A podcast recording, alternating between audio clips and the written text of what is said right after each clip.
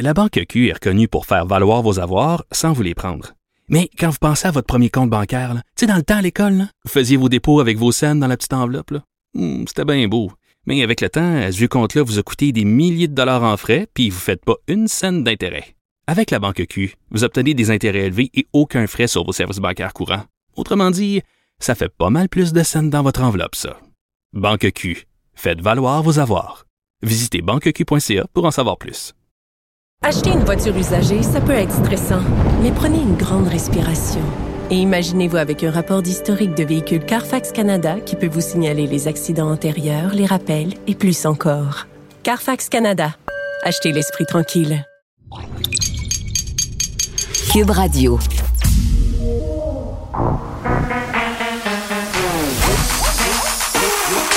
Elle a une opinion sur tous les sujets. Pour elle, toutes les questions peuvent être posées. Geneviève Peterson. Cube, Cube- Cube Radio. Salut tout le monde, j'espère que vous allez bien. On revient tout de suite sur les annonces d'hier concernant le plan de retrait graduel du masque, allègement des mesures sanitaires aussi. Luc Boileau qui a fait la situation, le point, pardon, sur la situation de la COVID-19 au Québec. Donc, tel qu'on s'en parlait, euh, les mesures sanitaires incluant le passeport vaccinal, tout ça va être levé le 12 mars prochain. On hein, se disait là, que c'était deux jours d'avance. On avait prévu tout ça aux alentours du 14 mars. Vous allez voir que Marc-André Leclerc va se demander un petit peu plus tard à l'émission qu'est-ce que ces deux jours-là changent vraiment? Parce que, mis à part pour les restaurateurs, euh, les bars qui vont gagner une semaine de plus, ben ça fera pas grande différence. Donc je me demande vraiment pourquoi on a pris euh, cette cette décision là. Pardon, Et vous m'excuserez, hein, j'ai encore un petit peu de misère avec ma voix aujourd'hui. Covid 19 oblige. J'ai l'impression que je parle comme Marge Simpson. euh, donc voilà, soyez un peu indulgents euh, avec moi si je tout saute un peu et je m'enfarge un peu.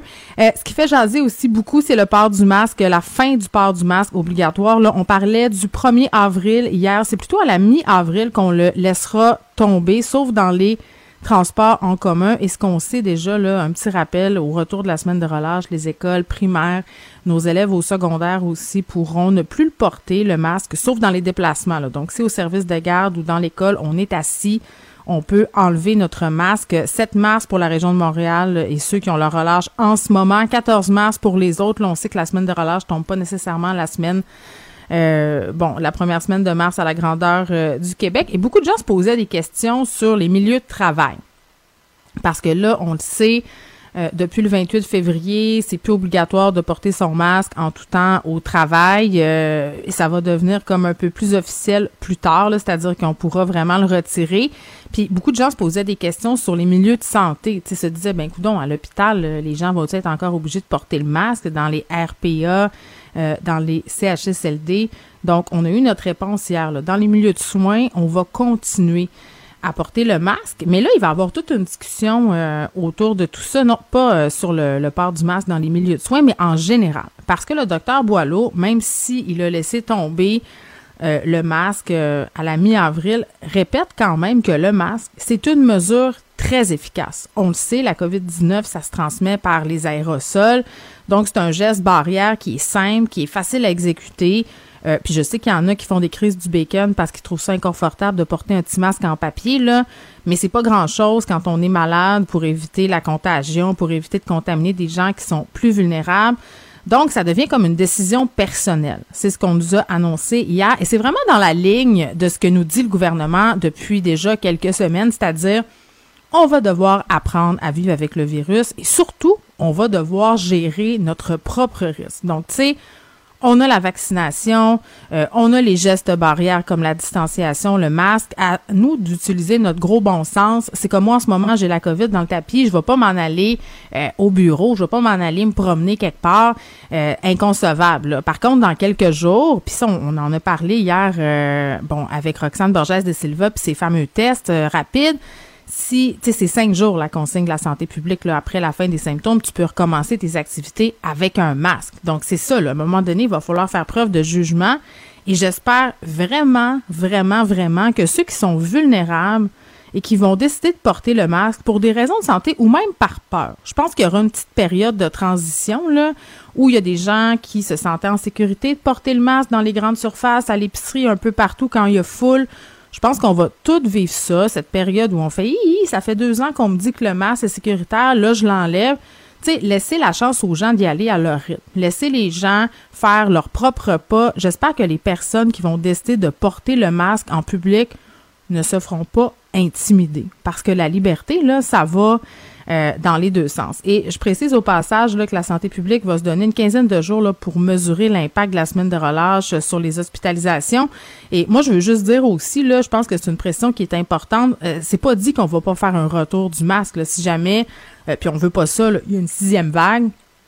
Si jamais les cas grimpent en flèche, je sais pas qu'est-ce que le gouvernement fera, mais la porte n'est pas fermée. Évidemment, aujourd'hui, on continue à s'intéresser à ce qui se passe euh, en Ukraine. Les combats sont de plus en plus intensifs. On a vu des gros bombardements hier dans la nuit euh, en Ukraine. Euh, ça fait une semaine aujourd'hui que c'est commencé cette guerre épouvantable-là et ça concorde avec les nouveaux pourparlers, la deuxième ronde de pourparlers entre la Russie et l'Ukraine. Et là, on apprend genre ça vient de se passer là, euh, l'Ukraine qui vient de s'entendre avec la Russie sur la mise en place de couloirs humanitaires, tu sais pour faire évacuer les civils parce qu'on le voit un peu partout sur les médias sociaux dans les grands quotidiens, des gens qui sont pognés là-dedans, des familles avec des enfants.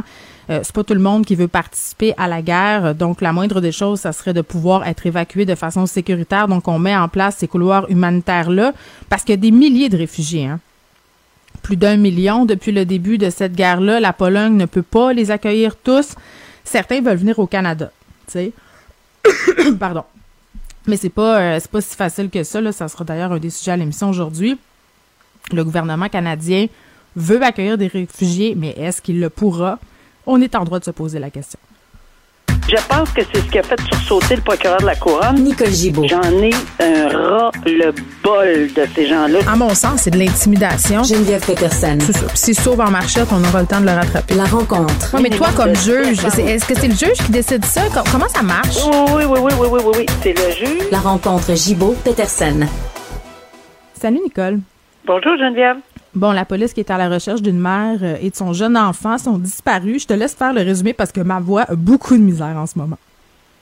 OK, ben je pense que c'est dans le contexte où son conjoint a été assassiné et euh, ils ont lancé cette personne-là a lancé le c'est le DP, la DPJ a demandé à évidemment euh, la Sûreté du Québec, l'aide de la Sûreté du Québec pour essayer de retrouver parce qu'on pense que euh, la sécurité de l'enfant pourrait être compromis. Évidemment, on est dans un contexte assez particulier où son conjoint a été euh, assassiné, alors on peut comprendre là, la situation, mais on n'en connaît pas plus, Geneviève, à âge On ne sait pas vraiment pourquoi. Là, euh, Ben, elle, ça serait un témoin important dans cette affaire-là. ben, c'est Puis ça. les gens se demandaient pourquoi il n'y a pas d'alerte Amber. C'est parce qu'elle a, elle a la garde de son enfant. C'est ça, c'est la simple et unique raison. Là.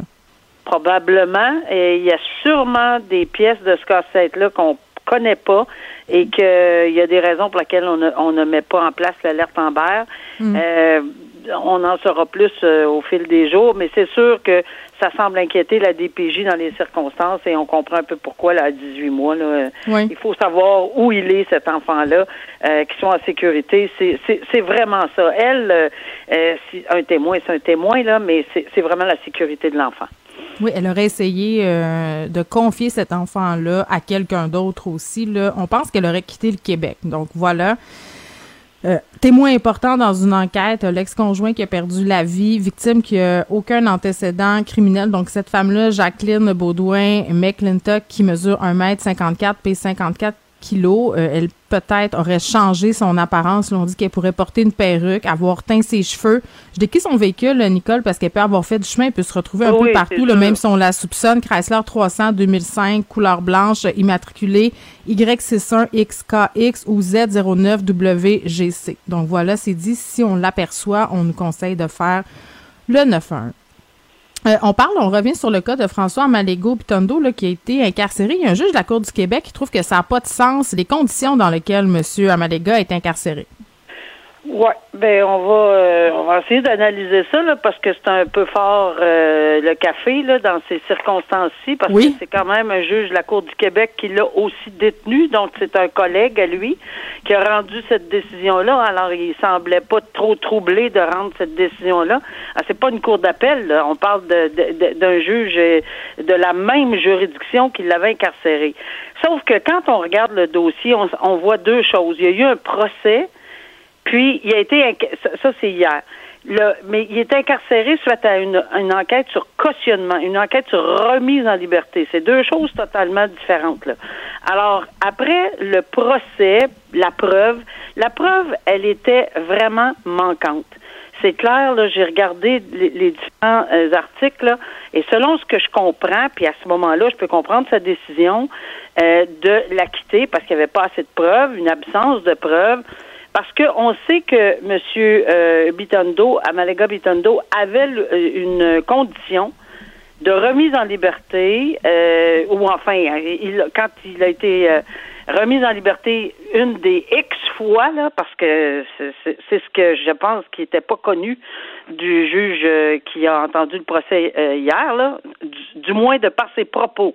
Parce qu'à la fin, il dit, écoutez, euh, je connaissais pas trop, je connais pas trop trop là les, les antécédents, etc. Alors euh, mes propos là que je suis troublée là s'appliquent juste dans ce dossier-ci. Ben je comprends Oui. parce que dans les autres dossiers, ce que je trouve déplorable, c'est qu'on lui explique pas.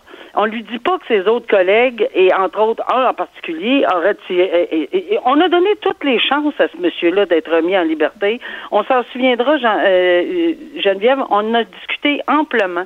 Il y a eu des tonnes de chances. Il a refusé de signer certains engagements. Il a déclaré qu'il recommettrait les infractions, que non, il suivrait pas les consignes.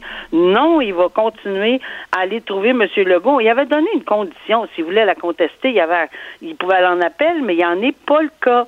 Alors, il est pris avec un procès. Mais là où ça se casse, c'est que le procès, la couronne doit faire la preuve doit faire la preuve hors de tout doute raisonnable qu'il savait qu'il était là à ce moment-là, qu'il savait que dans les, V- des, euh, VUS, euh, François Legault se trouvait là.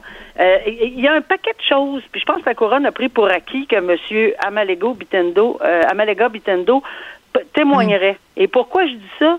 Parce qu'à chaque fois qu'il témoigne, ben, il se met la corde au cou. Clairement, parce qu'il raconte tout, puis il accepte. Oui, il s'incrimine de plus en plus à chaque de fois. plus en plus, et il accepte la. C'est, c'est comme s'il dit oui, je l'ai commis, puis en voulant dire, regarde, là, c'est ça, puis.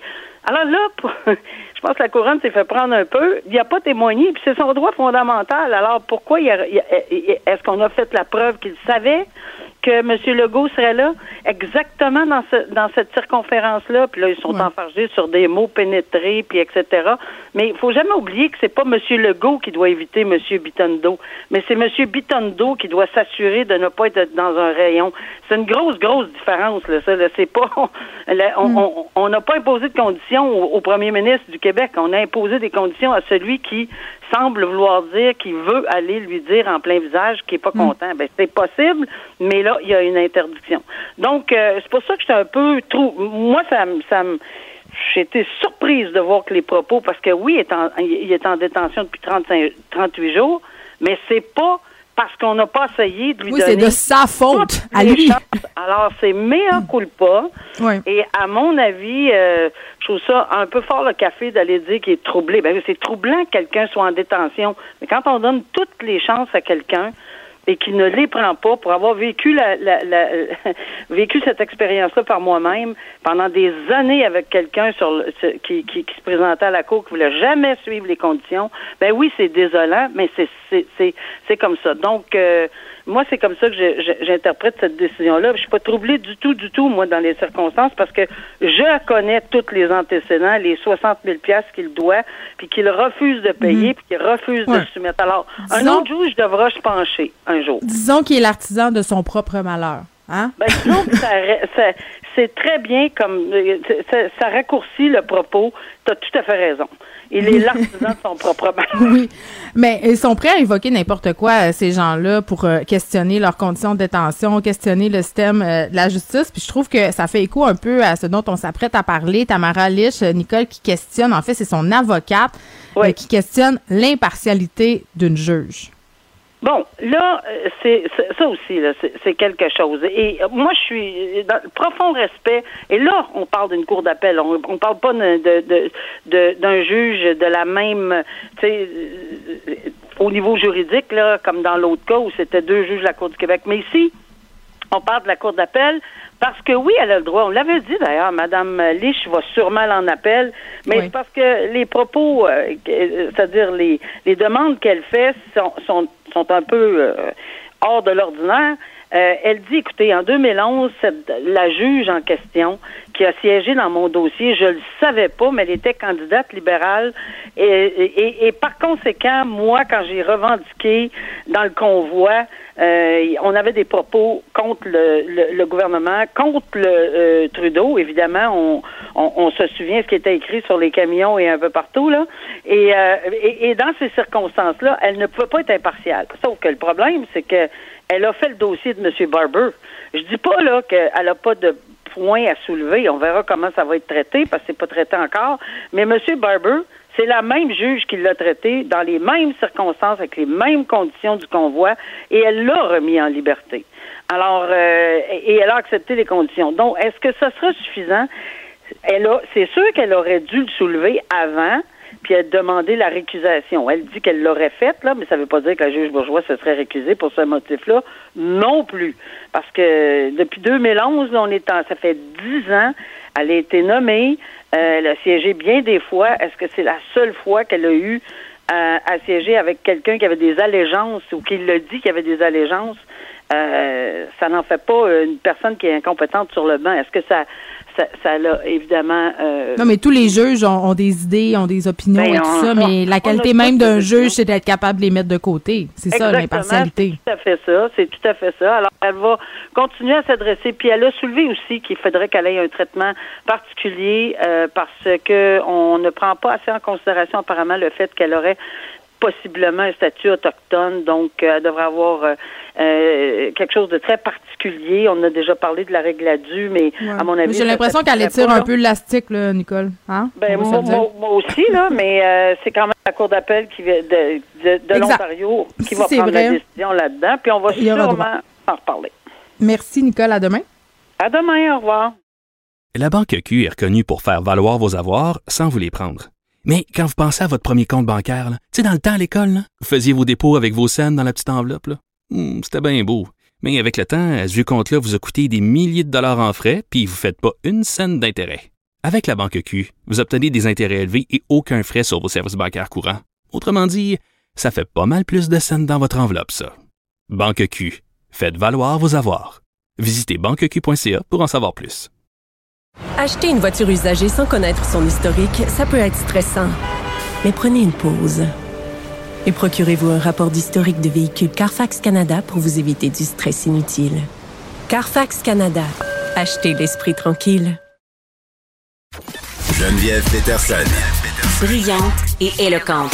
Elle expose toutes les facettes de l'actualité c'est quoi les effets des sanctions économiques sur Vladimir Poutine et ses proches, mais aussi sur la population russe et sur le reste du monde, même sur nous. On en parle avec Julien Martin, qui est prof au département des sciences économiques de l'Université du Québec à Montréal. Monsieur Martin, bonjour. Bonjour. Bon, avant de parler des sanctions en tant que telles, je suis curieuse de vous entendre sur comment une guerre comme celle-là peut affecter l'économie à l'échelle planétaire. Ben, d'abord, en, euh, on sait que le, la, Russie c'est un gros producteur de matières premières, donc le, le un des un, effet fort ça va être à travers euh, le, le, prix des matières premières. Euh, un autre effet qui est très important en économie, c'est la, la, notion d'incertitude. Euh, on a connu ça, il y avait beaucoup d'incertitudes pendant la Covid et, et ça, ça, ça, a beaucoup pénalisé l'économie et les entreprises ont mais ça fait bouger les ça fait bouger les marchés aussi boursiers, le prix du pétrole grimpe à cause de tout ça, ça a des effets directs là, cette incertitude. Oui, tout à fait. Donc vous avez à la fois le fait que la Russie est un gros producteur de pétrole et donc euh, la guerre en Russie, le fait qu'il y ait des sanctions sur la Russie, etc. Ça va ça va euh, créer de, de, une hausse des prix du pétrole. Et vous avez aussi énormément d'incertitudes parce qu'on ne sait pas ce qui va se passer. On sait est-ce qu'il va s'arrêter à l'Ukraine, est-ce que le conflit va durer encore deux semaines, six mois, trois ans, est-ce qu'il va s'étendre à d'autres pays?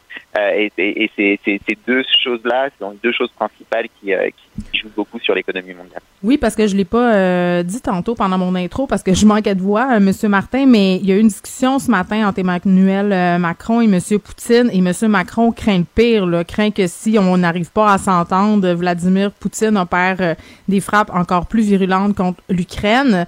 Donc, tu sais, ça, ça, ça, contribue à la volatilité de tout ça. Mais j'imagine que c'est le cas de à chaque fois qu'il y a une guerre dans le monde, ça doit avoir un impact sur l'économie.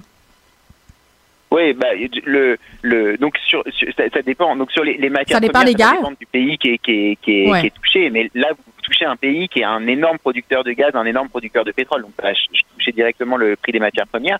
Et mmh. l'autre chose, c'est que le, le, le, risque que la, la guerre euh, elle s'étende euh, au-delà de, de l'Ukraine, euh, il est là. Et donc et c'est aussi la raison pour laquelle il, y a, il y a énormément de, de sanctions qui sont mises en place par les occidentaux et par et, et que la guerre est condamnée par par quasiment tous les pays du monde.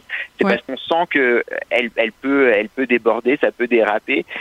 et donc ça c'est différent des autres guerres, par exemple de la guerre en Syrie ou d'une guerre en Libye où il y avait des, des, des un impact régional, mmh. mais on s'attendait pas à ce que le conflit ne puisse déborder. Et là, euh, enfin, je veux dire, on a quand même un, un, un, président de la Russie qui dit qu'il pourrait utiliser l'arme nucléaire. Donc, on, on, est dans une, ouais. dans une il y a moins de ressources. De, de conflit. Oui, puis il y a moins de ressources en jeu dans certains pays, malheureusement. Euh, donc, ça intéresse moins les Occidentaux parce qu'on n'a pas d'intérêt là-bas. C'est terrible à dire, mais c'est quand même la réalité. Euh, les sanctions économiques, qu'est-ce qu'elles visent principalement? Ben, les sanctions économiques, elles, visent, elles, on va dire, elles visent trois choses. La première chose, c'est elles visent à, à ce que le, le, rouble perde énormément de sa mmh. valeur et donc ouais. tout coûte plus cher pour la Russie. Et donc ça, c'est vraiment pour affaiblir l'économie russe. C'est juste pour parce qu'une une guerre, ça coûte de l'argent. Et donc, on veut affaiblir l'économie russe en partie pour que les, les Russes puissent pas financer cette guerre.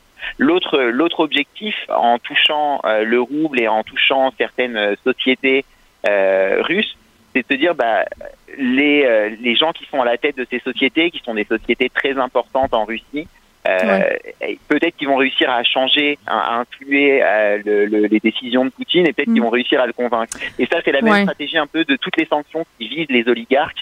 L'idée là, bah, c'est ça. ça. Ça, ça sert à rien sur le ça va pas changer le financement de la guerre. En revanche, j'imagine que voilà, ils se disent bah, peut-être que si on met suffisamment de pression sur ces oligarques, de pression économique mmh. sur ces oligarques, peut-être qu'il va y avoir des, ils vont réussir à, à prendre leur distance et ça va peut-être changer le, le, le, les décisions euh, de, de, de la Russie. Ben, Monsieur Martin, c'est ça, la question se pose parce que Joe Biden décrivait Poutine comme étant un homme plus isolé que jamais.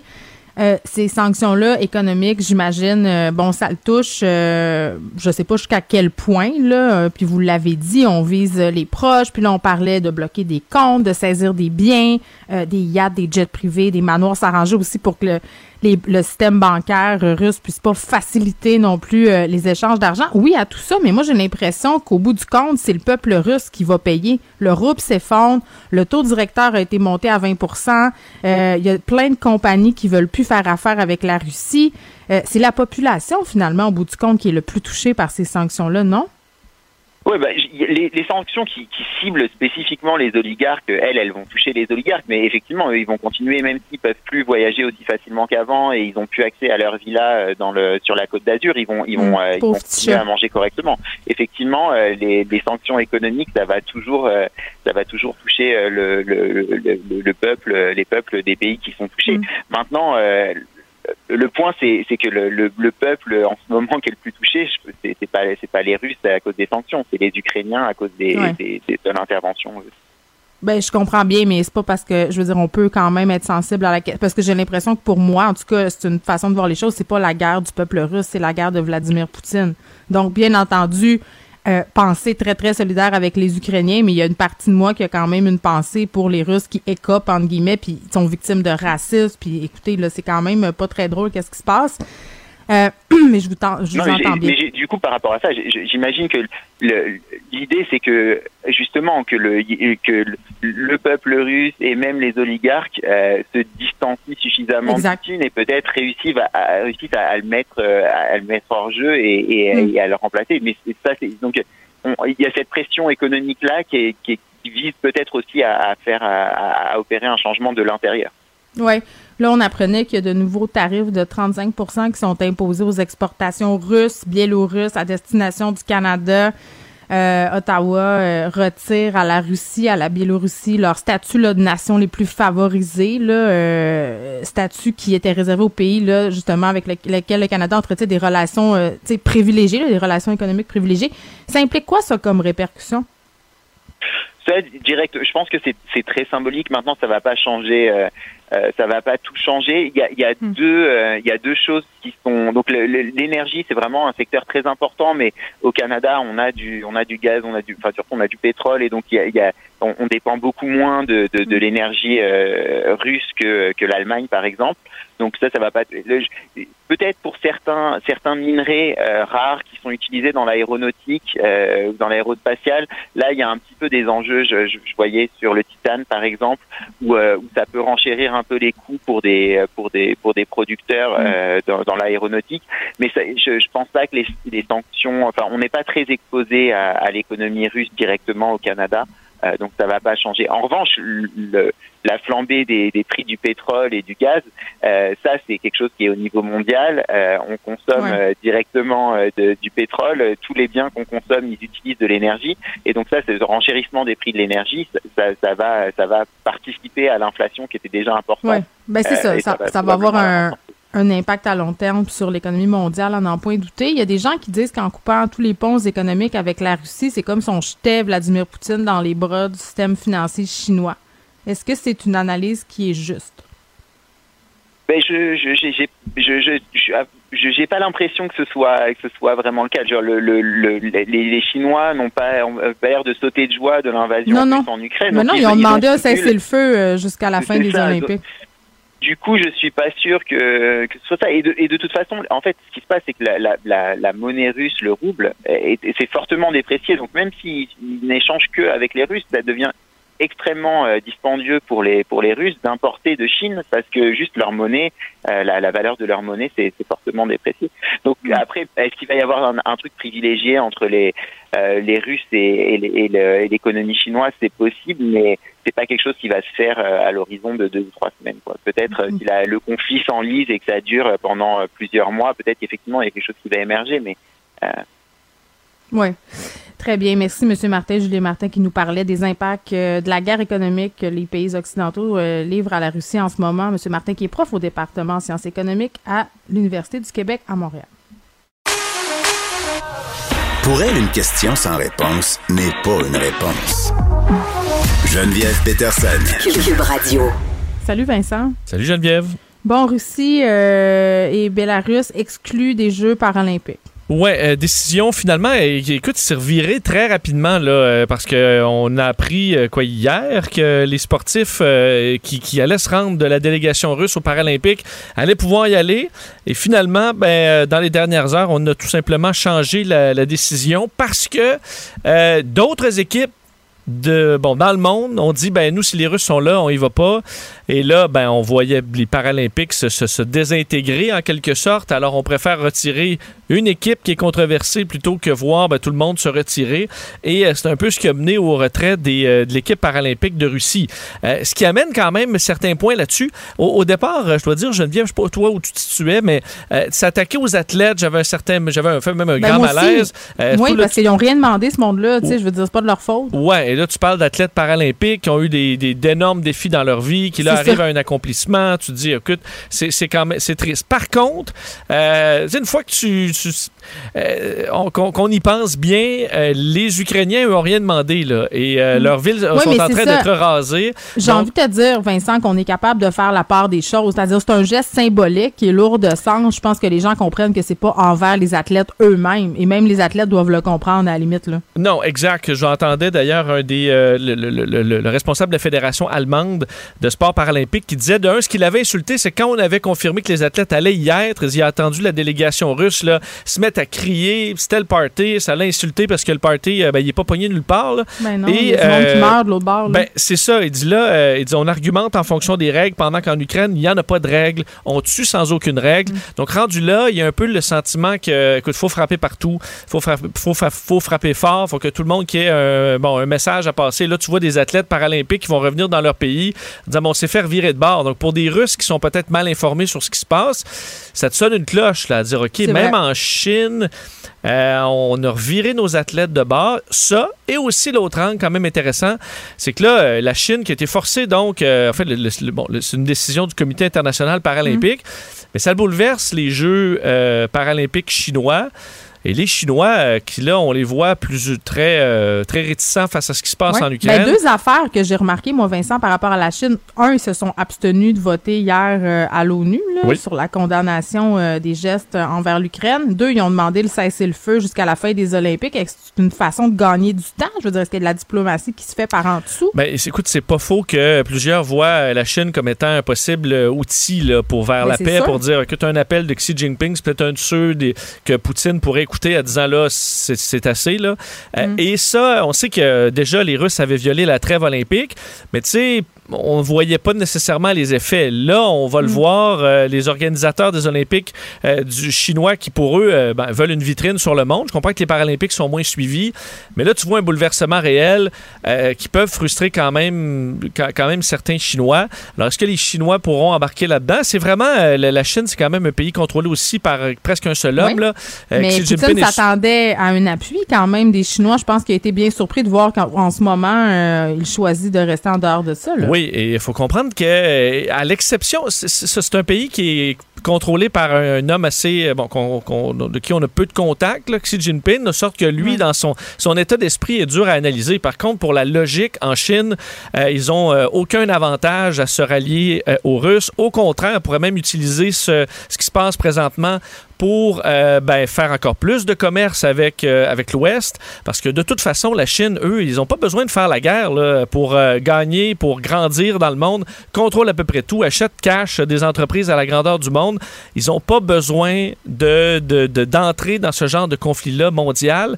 Alors, ça va être très intéressant de voir si ce sera un outil pour entrer dans une désescalade dans les prochains jours. En tout cas, je le souhaite. Exemption de taxes pour des Ukrainiens euh, qui volent des chars d'assaut russes. Oui, c'est une histoire quand même particulière parce que l'Agence ukrainienne nationale de protection contre la corruption, la véritable agence qui s'occupe de ça, la lutte à la corruption, a publié dans les dernières heures un message pour dire aux Ukrainiens, euh, je comprends que ça fait partie de, bon, de l'effort de guerre, puis de donner le message que, ben, allez-y, là, mais en disant, si vous capturez un char d'assaut, si vous capturez un véhicule de transport de troupes russes, euh, et que vous vous inquiétez parce que, ben, normalement, quand un on te donne un véhicule, tu devras payer des taxes Ouais, là-dessus. puis un char d'assaut, ça vaut pas deux piastres, hein, Non. rappelons-nous-en. Exactement. ben, ce que, en gros, le gouvernement ukrainien dit, ce que vous trouvez, là, ben, euh, dans la, de l'armée russe, il est à vous. Vous ne payerez pas de taxes là-dessus. Vous n'aurez pas d'impôts à qui payer. trouve garde. Qui trouve garde. Euh, alors, vous n'aurez pas de, de taxes à payer là-dessus. D'ailleurs, le- on dit, là, vos trophées de combat, euh, vous, bon, ne- vous n'aurez pas à les déclarer parce que, euh, en raison de cette attaque, bon, injustifiée des Russes, merci pour le courage euh, des défenseurs de l'Ukraine et compagnie, en disant par contre qu'avec la loi, si le gouvernement russe, à un moment donné, veut avoir certains outils, il pourrait y avoir des discussions là-dessus. Mais qu'en Mm. gros, si vous trouvez des trucs là, qui appartiennent à des Russes, ben, c'est à vous et vous n'aurez pas à payer de taxes là-dessus. Euh, et on en voit, là, je voyais même sur TikTok, sur les réseaux sociaux, des gens qui montrent comment conduire des chars d'assaut russes, comment conduire, utiliser certaines armes Mais russes Il y a qui un sont prank hein, euh, qui a circulé. Là. Tout le monde disait ah, il y a une influenceuse qui montre aux gens comment conduire un char d'assaut russe, mais c'était en fait une vidéo qui remontait à l'année dernière. là. C'est- Ben- Il y a beaucoup de fausses affaires qui circulent aussi. Tout là. à fait, tout à fait. Écoute, il y a même des, des séquences qui proviennent de jeux vidéo là, euh, de, de, Ouais. de l'armée. Par contre, on voit réellement des, euh, des troupes euh, ukrainiennes qui roulent dans des chars russes et qui se, qui se filment. Il y en a pas tellement. On voit plutôt des véhicules de transport de troupes ou autres là, qui sont délaissés sur place. Mais euh, il y en a quelques-uns, effectivement, qui sont, qui sont utilisés par des Ukrainiens. Et euh, ben, écoute, euh, je sais pas ce que tu fais avec un char d'assaut dans ta cour après. Là, si tu revends ça à scrap, ben, au poids, ça peut valoir assez cher. D'ailleurs, l'Ukraine disait, ben, de toute façon, la plupart des, des trucs que vous allez trouver, c'est déjà brisé ou détruit. Alors, ça vaut pas euh, le 8298 dollars que ça prend pour pouvoir être obligé de faire une déclaration. Alors, ça fait partie de l'effort de guerre. C'est un peu insolite comme, comme Oui, oui, histoire oui, quand oui, même. là, on est dans l'insolite pas mal. Oui, mais tu faisais référence euh, à TikTok. Il y a des États américains en ce moment qui se penchent sur les effets de TikTok sur les enfants. Puis je dois te dire, Vincent, que moi, ça fait partie de mes préoccupations au quotidien. Là, je t'en parle souvent du vortex de TikTok. Oui. Euh, tu sais, tu peux passer une heure là-dessus, puis ça m'a un peu euh, pris de court quand, euh, par exemple, je te donne l'exemple de la guerre en, en Ukraine. Là. Euh, ma fille plus vieille qui est sur TikTok est remontée euh, en haut. Elle avait vu des images euh, assez troublantes, là, parce qu'on le sait, là, euh, c'est largement documenté cette guerre-là sur les médias sociaux. Euh, Puis moi, la question aussi que je me pose, là, il y a, l'exemple de la guerre que je viens de donner, mais tu sais, c'est comme un, un mauvais côté d'une bonne affaire qui se passe sur les médias sociaux, là. C'est qu'il y a beaucoup de, de vidéos sur la santé mentale, tu sais, sur TikTok, là, des gens qui racontent plein d'affaires. Puis je trouve que des fois, ça met euh, mes enfants en contact avec des concepts peut-être avant le temps, là. Tu sais, ça, ça, leur, ça leur met des mots en bouche que j'aurais préféré leur expliquer moi-même. Ouais, comme ou des il fois faut. des concepts très compliqués, mais qui Ouais, sont trop ça. expliqués trop simplement pour une Ouais. vidéo de 15 secondes. Là, on parlait d'automutilation. Là, ma fille m'est arrivée en me parlant de ça. Puis, tu sais, là, t'es comme, OK, là, euh, moi, j'étais pas prête à avoir cette discussion-là ce soir. Là, j'étais en train de tourner des tournedos. Il y en a qui disent, ben là, pour devenir riche, voici les investissements qu'il faut faire, Ah, tac, oui, tac, tac, et compagnie. c'est partout. D'ailleurs, sur, euh, sur l'Ukraine, euh, on le voit en ce moment, là, TikTok et euh, bon, Instagram et les autres, c'est pas des outils qui sont, ils sont pas outillés, ces réseaux-là, pour être utilisés comme source d'information. Euh, la- la- la- écoute, j'essaie, moi, je suis pour Salut, bonjour, là, on essaie de rechercher toujours les, bon, des vidéos, ce qui ressort là-dessus, Ouais. être à jour. Euh, en ce moment, là, ça demande énormément de temps de, de. Mais départager le vrai suis-tu, du faux. euh, Est-ce que tu suis le hashtag Think Tank? Parce que ça, ce sont des, des Ukrainiens et des Russes qui, euh, si on veut, là, décrivent euh, l'avancement de l'armée russe, des tanks russes, puis il y a un hashtag qui a été créé Think Tank, en référence à TikTok, évidemment. Mais c'est ça, c'est qu'on peut jamais savoir si c'est vrai. Euh, non, et comme je te disais, euh, a- entre autres, il y a eu le, bon, l'histoire du Ghost of Kiev, au Kiev, Ah oui, là, donc, le fameux euh, pilote, un pilote légendaire, et plusieurs des images, c'est, c'est tiré d'un jeu vidéo d'avion de chasse, là, donc c'est vraiment pas des images réelles. Dans certains cas, c'est des images qui datent de plusieurs années. Donc, euh, c'est, c'est- c'est m- mal utilisé en ce moment TikTok pour ça. Et donc, il y a un lancement d'enquête, huit États américains qui euh, vont euh, bon, travailler ensemble pour faire une enquête sur à la fois les, quels sont les effets néfastes sur les jeunes de TikTok et surtout quelles sont les tactiques utilisées à l'intérieur de TikTok pour euh, garder nos jeunes en ligne. C'est Oh, une, une- enquête là, identique à celle qui a été lancée il y a quelques mois contre euh, Meta ou Facebook et Instagram, Mm. euh, entre autres parce qu'il y avait eu la lanceuse d'alerte, le Francis Hogan, qui avait dit, ben écoute, à l'intérieur de Facebook, là, on est au courant de- des dommages que ça peut faire chez les jeunes et euh, on met ça sous silence, là, un peu comme on faisait avec la. Oui, nicotine chez les cigarettiers. Oui, puis on monétise la désinformation. Mais tu sais, dans les lives TikTok, là, les cadeaux que tu peux donner, là, tu paies pour les, Mhm. les donner, ces cadeaux-là. Les gens se font de l'argent avec ça, mais TikTok en garde la moitié. Je veux dire, c'est quand même. Ben, D'ailleurs, euh, pour les créateurs de contenu, euh, c'est pas une plateforme qui est intéressante, à, part pour se faire voir vite, mais pour euh, monétiser, c'est plus difficile que sur YouTube, par exemple, euh, qui a un meilleur système là-dessus pour redonner euh, des, des- des- des profits à ceux qui font la, la- la- la création de contenu. Mais donc, en, en enquête là-dessus, moi, ce que je pense, c'est- difficile là, de contrôler, de filtrer ce qui se retrouve sur ces géants-là. Le gros point, c'est l'algorithme. c'est tellement devenu Ah un monstre, les algorithmes, que Ouais. il y a peu d'experts internationaux qui sont capables d'aller vérifier. là. C'est quoi qu'il y a quand tu lèves le hood? là? C'est quoi qu'il y a en dessous de ça? Qu'est-ce qu'on montre à, à nos jeunes, dépendamment de leur choix? Et ça, je pense qu'à un moment donné, l'inclusion de- d'experts au niveau des algorithmes, capables d'expliquer au gouvernement simplement, OK, ben qu'est-ce qu'on met d'avant, de l'avant? Qu'est-ce qu'on devrait Non, mais retirer? c'est fou. Chaque usager de TikTok, euh, puis on, on se laisse là-dessus, Vincent, je sais que tu es pressé parce que tu t'en vas à LCN, mais tu peux, euh, euh, entre guillemets, suivre des, je pense que ça s'appelle des esthétiques, c'est des thématiques. Donc, il y a des TikTok emo, il y a des TikTok Mhm. de bouffe, il y a des TikTok, il y a plein d'affaires. Fait que tu es comme encore plus circonscrit dans ton algorithme. Oui, et là, quand tu parles de supervision gouvernementale, ben là, tu as l'autre problème de la censure. Tu veux pas que le gouvernement filtre non non plus. Donc, il faudrait Non, à c'est- la c'est fois, quand même, euh, à la fois ouais. avoir des experts dans ma tête qui vérifient, mais Ouais. avec eux-mêmes des très grandes balises sur, OK, ben, ce qu'on veut, c'est protéger les jeunes, par exemple, de Ouais. troubles alimentaires, euh, de la dépression et d'autres affaires. Donc, Mm. il faut à la fois sévir, mais il faut sévir dans un cadre bien précis. C'est pas simple. C'est comme si on avait inventé quelque chose et qu'on y réfléchissait après. Tu as tout à fait raison. C'est un très bon exemple. C'est devenu tellement gros, puis on a comme un monstre, puis on faut apprendre à Là, on est l'apprivoiser. comme, OK, c'est Une fois qu'il est devenu adulte et géant, puis qu'il est prêt à nous manger. Oui, puis qui peut détruire le mur de la chambre. Merci, Vincent. Salut. La Banque Q est reconnue pour faire valoir vos avoirs sans vous les prendre. Mais quand vous pensez à votre premier compte bancaire, là, tu sais, dans le temps à l'école, là, vous faisiez vos dépôts avec vos scènes dans la petite enveloppe. là. Hmm, C'était bien beau. Mais avec le temps, à ce compte-là vous a coûté des milliers de dollars en frais, puis vous ne faites pas une scène d'intérêt. Avec la Banque Q, vous obtenez des intérêts élevés et aucun frais sur vos services bancaires courants. Autrement dit, ça fait pas mal plus de scènes dans votre enveloppe, ça. Banque Q. Faites valoir vos avoirs. Visitez banqueq.ca pour en savoir plus. Acheter une voiture usagée sans connaître son historique, ça peut être stressant. Mais prenez une pause. Et procurez-vous un rapport d'historique de véhicule Carfax Canada pour vous éviter du stress inutile. Carfax Canada. Achetez l'esprit tranquille. Geneviève Peterson. Elle est aussi passionnée quand elle parle de religion que de littérature. Elle saisit tous les enjeux et en parle ouvertement. Vous écoutez Geneviève Peterson. Bon, je vous disais qu'il y avait des millions de réfugiés là, ukrainiens qui tentent par tous les moyens de fuir le pays. La Pologne peut pas accueillir tout le monde et il y a bien des gens euh, qui se frappent à un mur là parce que bon, on- au Canada on demande beaucoup d'affaires euh, pour pouvoir être réfugiés ici. Il y a plusieurs Ukrainiens qui tentent de faire venir leur famille. Euh, C'est le cas euh, Koleboshin euh, qui se frappe vraiment à un mur administratif là, dans ses tentatives de faire venir des proches ukrainiens au Canada. Il est là, Monsieur Koleboshin, bonjour. Euh, bonjour. Bon, vous êtes en Roumanie euh, actuellement. Euh, pourquoi? Mais je suis à Roumanie, à Bucarest. Je suis venu chercher ma famille, mes proches. Donc, c'est ma belle-mère, mon ami d'enfance et son fils. Mais ça fait ça fait une semaine que je suis parti de, de Montréal. Donc, voilà. OK, est-ce que ça a été compliqué vous rendre là-bas? Mais pour me rendre ici, euh, non. Euh, j'ai pris l'avion, mais je suis allé euh, dans une ville frontalière avec la Moldavie et Roumanie qui s'appelle Iași. Mais d'abord, je devais me présenter à, à Moldavie, mais les, les, les aéroports sont fermés à cause de la guerre.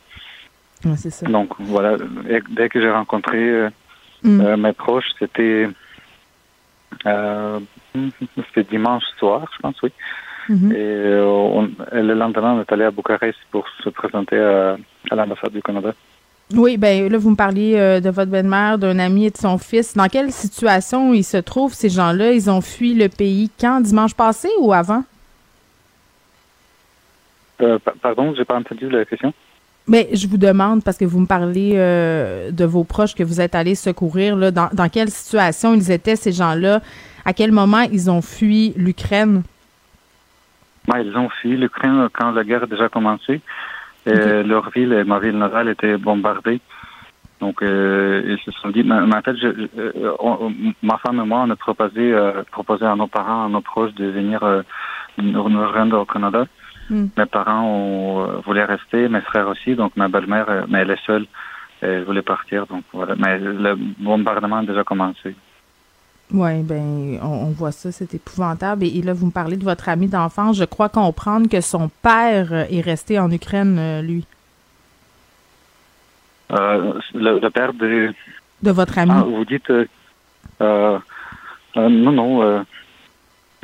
son père est décédé, en fait, plusieurs. Non, non.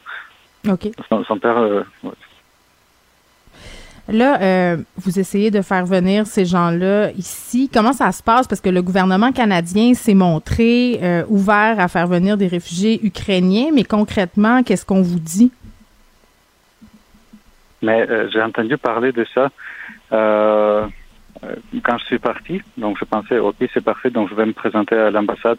Et en fait, ça va les aider parce que je suis un Canadien, je peux venir à, à l'ambassade, je peux, je peux euh, accompagner mes proches pour obtenir le visa. Moi, en fait, Mhm. je, je pensais à les réactions comme ils vont venir, l'ambassade va dire, oh, pauvres Ukrainiens, on est avec vous, tenez, tenez vos visas, partez.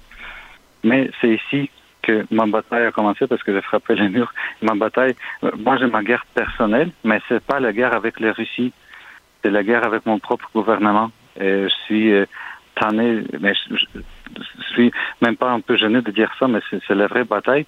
À chaque jour, je raconte euh, des choses épouvantables. En fait, à part de mon, ma famille, j'aide aussi aux autres Ukrainiens qui sont ici à Bucarest. Il y en a beaucoup qui voulaient partir au Canada, mais ça prend tellement, il n'est pas prêt euh, pour obtenir le visa. Ça prend tellement d'efforts, tellement du temps. Et comme je dis plusieurs fois à la radio, je suis euh, canadien, je comprends la bureaucratie, je parle français, mm. j'ai déjà rempli le, ce genre de documents euh, dans le passé.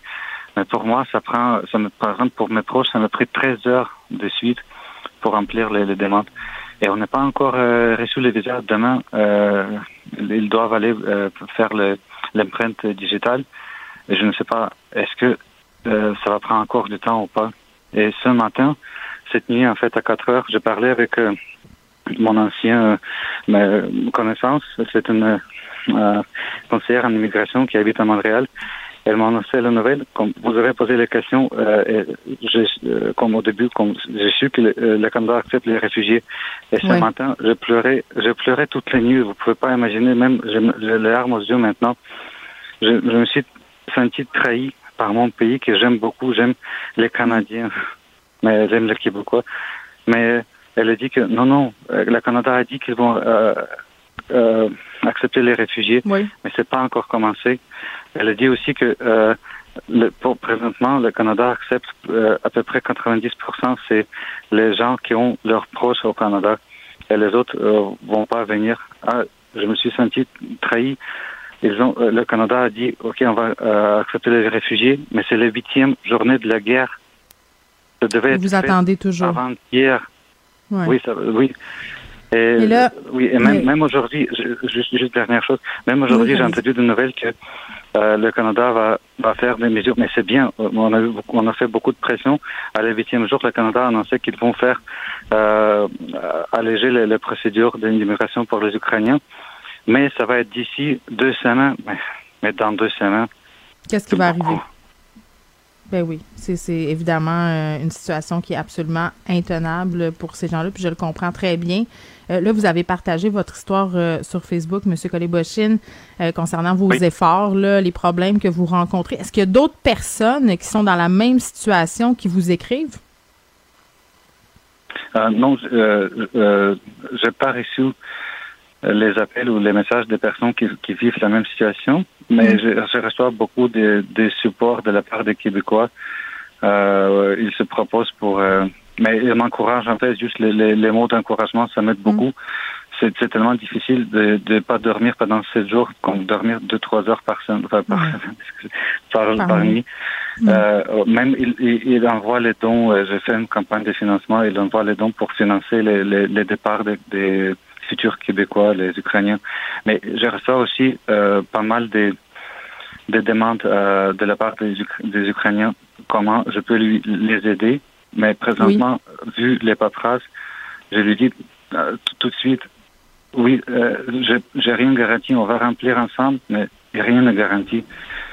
Même je suis prêt à payer les, les, les frais, c'est 185 dollars pour le visa, c'est aussi inacceptable. On vous fait payer pour l'obtention d'un visa? Pardon? On vous fait payer pour l'obtention d'un visa 185 Oui, oui, oui, en plus, 185 100 dollars pour le visa et 85 pour l'empreinte digitale. Mais c'est inacceptable aussi. Oui, le, salaire moyen en Ukraine, c'est 185 dollars à peu près. C'est inacceptable. Et là, dites-moi, M. Colibochin, vous avez parlé de votre GoFundMe. Euh, l'objectif, c'est 20 000 euh, Vous avez déjà amassé presque 6 000 Les Canadiens qui vous entendent en ce moment, qui veulent aider, qu'est-ce qu'on peut faire? Euh, pour envoyer l'argent ou pour, En général, pour aider la situation de ces réfugiés-là et, peut-être justement aider avec l'argent. Votre GoFundMe s'appelle comment? Euh, ah, bonne question. Je, je lui je mis sur ma page Facebook. Peut-être euh, vous pouvez juste aller. J'ai épinglé en, en, haut de ma page. mon, mon, nom c'est Oleg. Mon, mon, nom de famille c'est Koleboshin K O L E B O S H Y N. Donc vous mm. pouvez aller le voir. Et tout l'argent va aller, même pour le déplacement des Ukrainiens, parce que le billet d'avion ça coûte 700 euh, dollars et plus qui n'est pas euh, surmontable pour les, pour les Ukrainiens qui n'ont pas beaucoup d'argent. C'est sûr qu'ils préféraient rester ici euh, en Europe. Mais il y a déjà combien? À peu près un million et demi d'Ukrainiens qui sont en Europe. Mais oh, oui, la, la, la, Pologne, à un moment donné, est à pleine capacité. Là, c'est ce qu'on comprend. On va vous souhaiter euh, bonne chance, euh, Monsieur Koleboshin. On va prendre de vos nouvelles très certainement. Oleg Koleboshin, qui est un citoyen canadien qui est parti euh, en Roumanie, qui cherche à aider des membres de, de sa famille, des proches ukrainiens à venir au Canada. Geneviève Peterson. Une animatrice pas comme les autres. Cube Radio. On est avec Marina Negrivada, qui est consultante en immigration. Madame Negrivada, bonjour. Bonjour. Bon, je ne sais pas si vous avez entendu euh, l'entrevue que je viens de faire avec M. Koleboshin, qui est en Roumanie, qui essaie de faire venir euh, des gens qu'il aime, euh, des proches, et qui se butent à la bureaucratie canadienne et qui me dit, moi, je suis tombée en bas de ma chaise, Madame Negrivada, ils doivent payer leur visa, leur vol d'avion, donc ce sont des frais en plus de la terreur que vivent ces gens-là. Le gouvernement canadien qui s'est montré euh, très ouvert à recevoir les réfugiés ukrainiens, mais qui en même temps euh, semble exiger beaucoup, beaucoup, beaucoup de paperasserie. Là. Oui, je vais expliquer euh, concernant les frais. Donc, euh, oui, euh, quand ils font les demandes, pour envoyer les demandes, il faut payer 185 dollars, 100 dollars pour le visa, 85 dollars pour les données biométriques. Mais après que vous, qu'ils envoient leurs demandes, ils peuvent envoyer une formulaire web avec la mention Ukraine 2022 euh, et les frais seront retournés, remboursés. Donc, oui, je comprends, mais c'est quand même d'autres formulaires euh, à remplir. Il n'y a pas moyen, parce que vous, vous travaillez avec bon des Ukrainiens, j'imagine, depuis plusieurs semaines. Là, ils vous racontent les péripéties par lesquelles ils doivent passer pour être accueillis au Canada.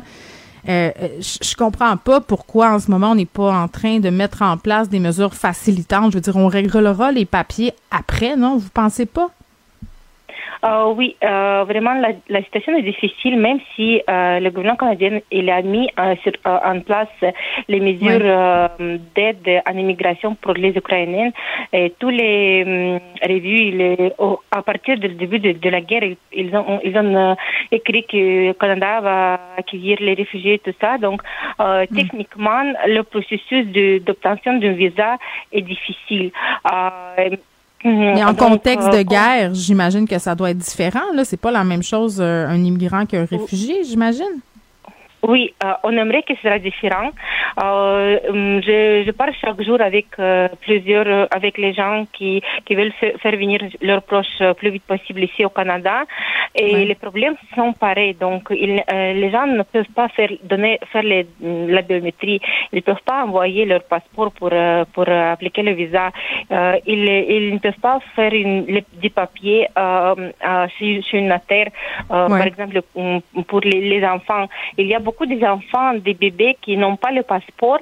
Donc tout ça sont des problèmes graves et tout ça empêche euh, au, pour l'obtention d'un visa.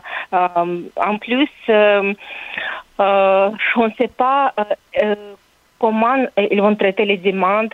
Est-ce qu'ils vont faire exception pour certains documents? Parce que maintenant c'est impossible de présenter les, papiers pour prouver les, euh, donc les finances, euh, pour prouver aussi euh, euh si les gens vont revenir en Ukraine parce que euh, normalement, mm, les exigences pour le visa n'ont pas changé. On doit prouver que personne vienne euh, au Canada pour une période euh, temporaire, qu'il va revenir oui. en Ukraine, euh, qu'il y a euh, qu'il a des finances sur son compte bancaire pour euh, vivre au Canada. Donc tout ça est difficile. bien mm, les Ukrainiens qui ont les proches, qui ont de la famille au Canada, oui. pour, pour, eux, ça peut être un peu plus facile, mais les autres, c'est impossible dans, dans cette, ces conditions, euh, appliquer Ils pour un pas... visa et obtenir un visa. Je trouve ça inconcevable. Euh, là, devant l'afflux euh, de réfugiés, est-ce que le système d'immigration canadien, puis on dirait que poser la question, c'est y répondre, là, vous allez me dire, est-ce qu'on est outillé pour répondre à cette hausse-là de demande? Parce que là, je vous, j'imagine que depuis des jours, ça ne doit pas dérougir, là. Euh, oui, euh, donc euh, vraiment, chaque jour, il y a plus, plus de demandes. Aujourd'hui, il, euh, le Canada a annoncé les nouvelles mesures qu'il qu on entend qu'ils vont commencer dans deux semaines. Euh, ça, euh, mais donc c'est encore deux semaines, c'est difficile. Donc, on va attendre encore deux semaines. Euh, les, deux semaines. Mais c'est ça qui me disait, pardon, là, je ne vais pas vous interrompre, mais, mais c'est ce qui me disait l'homme à qui je viens de parler, qui était en Roumanie, le monsieur Kolebochine. imaginez attendre deux semaines quand on se fait bombarder, quand c'est la guerre, quand on a des enfants, des jeunes bébés. Je veux dire, deux semaines, c'est comme deux ans. Là, ça n'a aucun sens de faire entendre ces gens-là. Là, si, Mme Negrivoda, s'il y a des Ukrainiens qui écoutent l'entrevue, qui sont au Canada et qui veulent faire venir des proches, euh, qu'est-ce que vous leur conseillez? Ah, qu'est-ce que je conseille? Mais premièrement, il faut comprendre que pour venir au Canada, il, faut sortir d'abord de, l'Ukraine. Ah, euh, cette chose va faciliter euh, l'obtention du visa. On peut tout de suite euh, appliquer pour, pour une visa. Et si une mhm. personne est sortie de l'Ukraine, c'est plus facile pour eux faire la biométrie. En plus, euh, je suis toujours en contact avec les gens qui sont en, en, Roumanie, en Moldavie, en, Pologne, donc pour voir euh, comment ça fonctionne vraiment techniquement, comment ça fonctionne, préparation des documents, tout ça. Donc j'ai compris que pour les enfants euh, qui n'ont pas de passeport, le consulat d'Ukraine euh, en Europe, ils ont commencé à faire les exceptions. Ils euh, mettent des informations euh, des enfants dans les passeports des parents. Donc euh, ça, ça, ça aussi, ça peut aider. Donc euh, il faut sortir du pays euh, si c'est possible et appliquer pour visa. Bien sûr, il faut comprendre que les gens qui ont les proches au Canada, ils sont et leurs demandes seront traitées en priorité. Mais si vous n'avez pas les proches, mais vous avez des amis ou quelqu'un, essayez de demander le visa même si vous n'avez pas de documents, même si c'est difficile de faire la traduction, euh, essayez de faire le visa en expliquant bien à l'agent pourquoi vous présentez un demande comme ça qui n'est pas complet et il y a des documents qui manquent. Mm. Et on, c'est ça que je conseille à tous les gens parce que si on ne fait rien, on ne voit pas les résultats. Donc, il faut toujours essayer. Oui, bon, puis ça doit être tragique d'être dans votre position puis de devoir euh, dire à des gens que ça sera pas possible, euh, Madame euh, Negrivoda. Très sérieusement, là, ça doit pas être facile. Marina Degrivoda, qui est oh, oh. consultante en. oui, allez-y. Oh, oui, oui, je, comprends que c'est pas difficile, c'est pas facile, euh, mais euh, c'est seulement ça qu'on peut faire maintenant. Je comprends. Euh, et on essaie, on essaie de faire de notre mieux. Oui, ben je vous crois. merci pour ces explications-là, Marina Negrivoda, qui est consultante en immigration. La Banque Q est reconnue pour faire valoir vos avoirs sans vous les prendre. Mais quand vous pensez à votre premier compte bancaire, tu sais, dans le temps à l'école, vous faisiez vos dépôts avec vos scènes dans la petite enveloppe. Hmm, c'était bien beau. Mais avec le temps, à ce compte-là vous a coûté des milliers de dollars en frais, puis vous ne faites pas une scène d'intérêt. Avec la banque Q, vous obtenez des intérêts élevés et aucun frais sur vos services bancaires courants. Autrement dit, ça fait pas mal plus de scènes dans votre enveloppe, ça. Banque Q, faites valoir vos avoirs. Visitez banqueq.ca pour en savoir plus. Acheter une voiture usagée sans connaître son historique, ça peut être stressant. Mais prenez une pause. Et procurez-vous un rapport d'historique de véhicule Carfax Canada pour vous éviter du stress inutile. Carfax Canada. Achetez l'esprit tranquille. Ne vous laissez pas berner par ces prises de position saisissantes. Geneviève Peterson est aussi une grande sensible. Vous écoutez Geneviève Peterson. Cube Radio. Les rencontres de l'heure. Elsie Lefebvre et Marc-André Leclerc. La rencontre, Lefebvre, Leclerc. Bon, on est avec Marc-André euh, Leclerc. Salut Marc-André. Bonjour Geneviève. Excuse-moi, je suis encore bouleversée de l'entrevue que je viens de faire euh, avec une personne qui essaie de faire sortir des gens d'Ukraine et cette consultante en immigration. Je veux dire, c'est épouvantable. Tu reçois, tu manges des bombes sur la tête, Marc-André, pour vrai, littéralement, et on te demande de remplir des papiers, puis de payer pour des tests biométriques, puis de scanner des documents ouais. Je trouve ça. Ben, ça, c'est exactement. Ça, c'est le bout là où on devrait être capable d'en faire plus, d'en faire, euh, puis de mettre la, paperasse de côté, là, la bureaucratie. Non, mais ça me choque. Le Canada, aujourd'hui, on a ben dit on va accueillir des réfugiés. Fait que d'un côté, on parle, ça paraît bien, mais de l'autre, il n'y a rien qui est mis en place pour faciliter l'arrivée de ces gens-là ici. Oui, puis on le dit depuis le début, hein, c'est le gouvernement, là, s'il aime ça, là, chaque jour, le gouvernement fédéral on met des sanctions, puis des sanctions, puis on, mhm. voit plus ou moins des fois peut-être que, bon, l'addition des sanctions fait un impact sur la Russie, mais vraiment, c'est là, tu quand tu décides que, OK, c'est pas un pays de l'OTAN, on va pas sur le terrain, quand tu décides que, euh, oui, on donne de l'armement, mais où est-ce qu'on peut vraiment avoir un impact, c'est de ramener hmm. ces gens-là. Il y a des gens qui étaient déjà en ben, des sanctions, des sanctions, puis là, on est rendu à l'action. Euh, oui, des sanctions, mais là, aidons les ressortissants ukrainiens. Je voyais des familles, des bébés. Non, non, ben, mais hein, là, moi, ça, ça me fait halluciner. J'espère qu'ils vont s'enlever les deux doigts dans le nez. Euh, mm. Point de presse euh, qui a lieu en ce moment, c'est en développement. Rôle euh, Lebel, député indépendant, ancien du PQ. on se rappelle qu'il avait été arrêté en décembre 2020 mm. pour agression sexuelle. Il avait ensuite été exclu du caucus du PQ. annonce en ce moment là, qu'il ne va pas se représenter aux prochaines élections. Il va terminer son mandat, cependant. Oui, ça aurait été difficile pour lui dans les circonstances que M. Lebel, euh, donc il attendait la date, la date de son procès. là, ce qu'on comprend, là, c'est que avant les fêtes, on disait que ça allait avoir une date au printemps, mais là, c'est une date qui serait à l'automne. Fait que c'est impossible pour lui. Là, probablement que M. Lebel pensait euh, de son côté que les procédures allaient se faire ce printemps, puis il y avait une possibilité pour lui de se présenter. Euh, même là, le, le, président là, de l'association locale, même du Parti québécois, disait ben mais s'il est blanchi euh, à la suite du processus judiciaire, on pourra même le réintégrer au sein du Parti québécois. Ça avait fait réagir beaucoup de personnes. Hmm. Mais là, évitablement, le calendrier, la force, là, euh, on s'entend qu'il peut pas faire une campagne électorale tout en maintenant, là, euh, tout, en étant devant les, tribunaux pour faire face aux accusations contre lui. Non, effectivement, je pense pas que ça aurait été viable ni jouable. il aurait répondu à des questions à ce sujet-là sans arrêt. Ça aurait complètement éclipsé euh, les vraies affaires. Donc voilà, euh, ça c'est fait. C'est dit, il ne va pas se représenter. Il terminera donc son mandat à Lebel. Course à la chefferie euh, du Parti conservateur canadien. Marc-André, on va faire jouer notre petite musique de saut, tiens. Oui. Parce qu'il y a un autre épisode là, qui se déroule aujourd'hui. On connaît enfin, enfin, les règles de la course. Exact. Donc, c'est le 10 septembre que le prochain chef du Parti conservateur va être euh, va être élu. Et là, tu sais, on, on, a jasé un peu, on attendait les derniers jours les règles. Euh, J'étais un peu surpris que, ça, que, les règles soient sorties hier soir, tard quand même. Là, que je mm. comprends, qu'il y avait des réunions, puis ils voulaient pas qu'il y ait de fuite. Fait ils ont décidé de sortir, même s'ils ont sorti vers 22 heures, mais ils ont sorti la date. Et là, il y a des bonnes et des moins bonnes nouvelles pour M. Charest. La bonne nouvelle, c'est que c'est un, un vote le 10 c'est un vote le 10 septembre, fait que ça lui laisse du temps, parce que là, on s'entend qu'avec sa, sa rencontre de députés d'hier, tout ça, là, il range juste à choisir la cravate, le veston et la salle pour faire son annonce dans les prochains jours. Donc ça, c'est une bonne nouvelle. 10 septembre, pour lui, ça laisse du temps. Sauf que la date limite pour vendre des cartes de membres, c'est le 3 juin. Donc, dans trois mois exactement. Donc, un premier trois mois où tu fais campagne, tu vends des cartes. Puis le dernier trois mois où là, tu peux plus vendre de cartes, tu peux pas acheter de nouveaux membres, tu peux seulement convaincre les membres euh, qui sont en date du 3 juin de voter pour toi.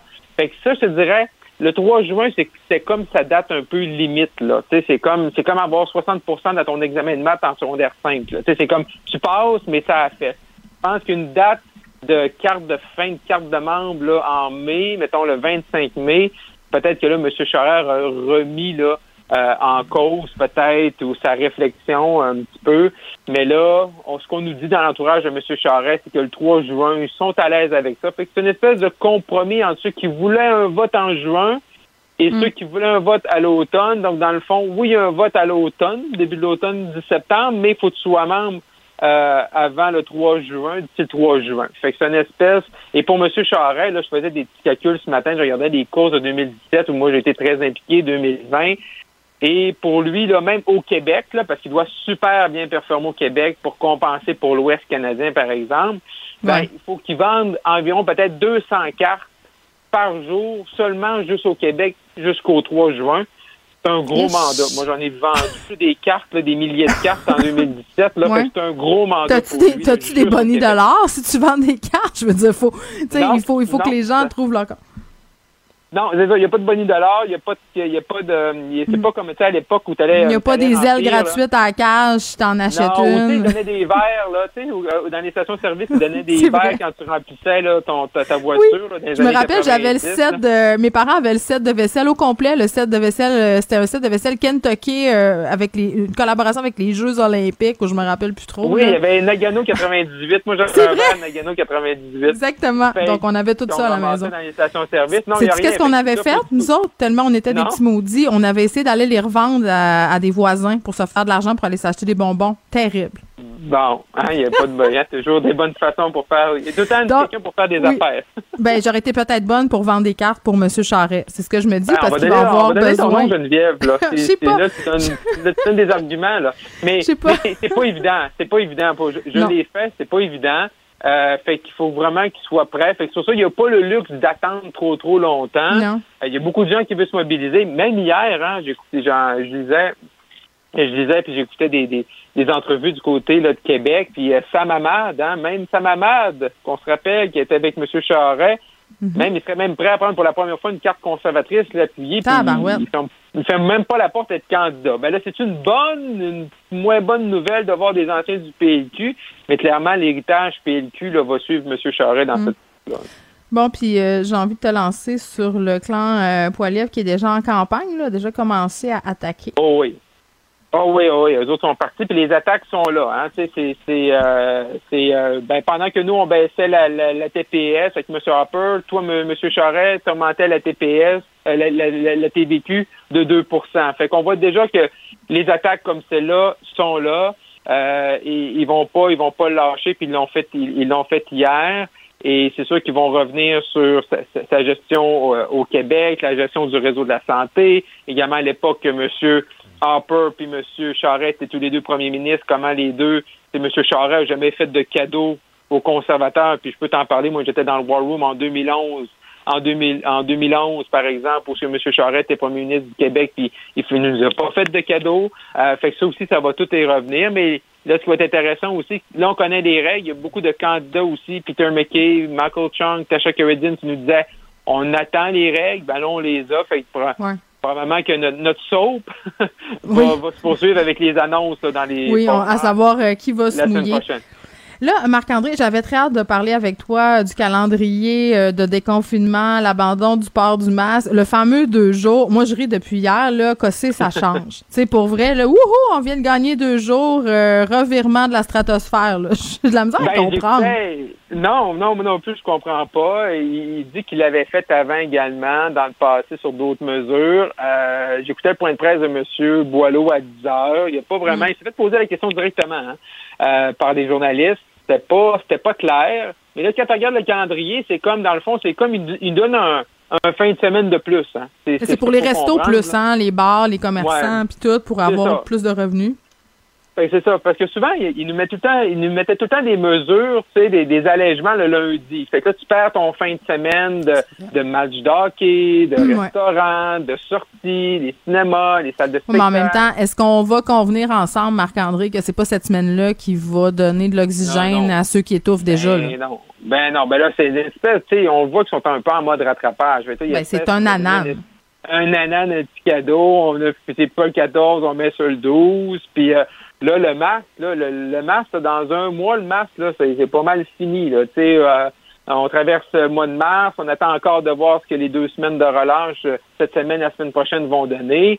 Mais vraiment, là, euh, rendu, là, rendu quasiment le 1er avril, là, que ce soit pas un poisson d'avril, la pandémie, là, pour le gouvernement, des mesures, oui, il va rester des, choses puis des recommandations. Puis là, ça va être de voir comment le gouvernement va nous dire, ben là, euh, il n'y a plus besoin de l'obligation du masque, mais vous devriez le porter dans telle, telle, telle circonstance. Les transports en commun, ça va peut-être perdurer plus tard jusqu'à la fin du mois d'a- mi-avril, fin avril. Mais on verra, hein. Euh, paraît, Marc-André, qu'on aura un printemps euh, tardif, tu sais, puis que ce sera Ouais, l'hiver encore longtemps. Fait que peut-être que la saison euh, du virus va s'étirer un peu plus longtemps qu'on pourrait l'anticiper. Ouais, ouais c'est ça. Là, il faut se croiser les doigts que justement qu'on ait un- que l'été arrive tôt, que le printemps aussi, puis que ça permet après ça de s'assurer que ça continue comme ça. Mais on est vraiment à déconfinement à, grand, à grande vitesse. À les gens se déconfinent, puis moi, c'est tellement mon genre, je pogne la COVID à la toute fin. Ben, c'est ça. Il y en a. Euh, ça, c'est comme, ça, c'est comme quand les gens te parlent d'une série sur Netflix. Oui. ben, t'es tout le temps des, des, moi, moi, je suis tout le temps le dernier. Dix ans plus tard. moi aussi, je suis tout le temps euh, une heure plus tard dans les maritimes. Donc, c'est la même affaire avec la COVID. Les gens sont tous contents. Moi, je suis dans mon sol, puis je maudis la vie. Merci, Marc-André. Merci, bye Geneviève Peterson. Une animatrice pas comme les autres. Cube Radio. Anne-Marie Tapp est avec nous. Salut Anne-Marie. Salut! Bon, sujet un peu particulier aujourd'hui. Euh, je discutais un peu plus tôt euh, cette semaine des accointances des mouvements d'extrême droite, les complotistes avec euh, ce qui se passe en ce moment avec la Russie, la guerre en Ukraine. Mm-hmm. Tu voulais apporter un autre volet peut-être à tout ça aujourd'hui en parlant de la vision des témoins de Jéhovah de, sur ce qui se passe en ce moment avec la guerre Russie-Ukraine? Exactement, mais comme tu le dis, on l'a vu dans l'actualité. Bon, euh, tout ce qui se passe avec le milieu complotiste, ce qui arrive, euh, bon, avec la Russie et tout. Et euh, j'ai une de mes sources qui est venue me parler justement de ce qui se passe avec les témoins de Jéhovah. je vais essayer de rendre ça le plus facile à comprendre possible parce qu'on se comprendra qu'il y a beaucoup de bifurcations dans les textes là, mais, ah, mais regarde, bien saisi le tout. je te laisse aller. J'ai plus de voix aujourd'hui, fait que tu peux, tu peux jouer au professeur. ça va me faire du bien. Donc, ben, la majorité des gens savent qu'au fil des années, les témoins de Jéhovah, autant les dirigeants que les membres, ont annoncé à plusieurs reprises euh, la date euh, de la fin du monde ou, de la du début de la fin des temps. C'est pas la première fois qu'on en entend parler. Puis, c'est un peu ce dont je veux vous parler aujourd'hui. En fait, il y a personne qui se réjouit, je crois, personne de sensé, qui se réjouit de ce qui se passe en ce moment euh, en Ukraine par les Russes. Puis bon, les témoins de Jéhovah euh, sont pas différents de ce côté-là. Par contre, ce qui différencie euh, la, vision des témoins de Jéhovah de tout ça, je vous explique rapidement, c'est que c'est un des signes de la fin des temps. Donc, il dit la fin des temps, dit le retour du Christ. Et je suis très sérieuse dans ce que je vais vous dire. Euh, vous pouvez aller sur le site d'ailleurs des témoins de Jéhovah. Euh, si vous tapez euh, JW Roi du Nord, vous allez capoter ou vous allez comprendre certaines choses. Donc voilà, ici je vous explique dans le livre de Daniel, chapitre 11, dans la Bible, on parle d'un roi du Nord puis un roi du Sud qui vont se disputer vers la fin des temps le mhm. pouvoir. Ce qu'il faut savoir, c'est que pour les témoins de Jéhovah, euh, bon, le roi du Nord et le roi du Sud, en principe, ce sont euh, des dirigeants politiques qui étaient au Nord et au Sud d'Israël, donc du peuple de Dieu. Et euh, l'affaire, c'est que pour les témoins de Jéhovah, à partir de l'an 33 de notre ère, donc lorsqu'il y a eu la Pentecôte, ce ne sont plus les Juifs qui étaient le peuple de Dieu. C'était ceux qui ont cru en Christ et qui l'ont suivi. Donc, ça a switché à ce moment-là. Avec les années, ça se poursuit. Puis, tu sais, Dieu sait que quand on prend... Dieu sait, mon Dieu, choisis mes mots, hein. Tu fais des déformations euh, professionnelles. quand on bifurque d'un degré euh, quelque chose, notre angle, ben on sera vraiment dans des endroits incroyables, très éloignés de ce qui était à la base euh, la ligne directrice. Donc, euh, à partir, bon, Daniel, à peu près vers Daniel 25, on, on, voit justement qu'il parle du roi du Nord et du roi du Sud. Ici, je vous explique un peu c'est qui, roi du Nord et roi du Sud, puisque le peuple de Dieu a changé avec les années. Oui, vas-y donc. Donc, le roi du Nord, ça a été l'Allemagne.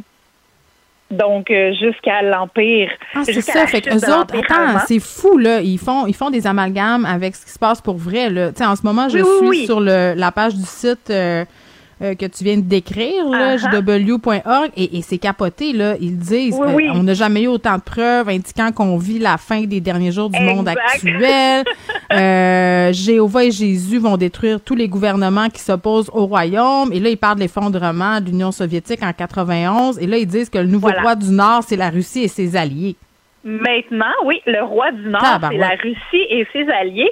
Et euh, le, le, roi du Sud, bon, ça a été l'Angleterre, ça a été les les les, euh, les Anglo-Américains. Là, c'est les Américains. Fait que moi, je me dis, pendant la guerre froide, ils devaient capoter sur la fin des temps.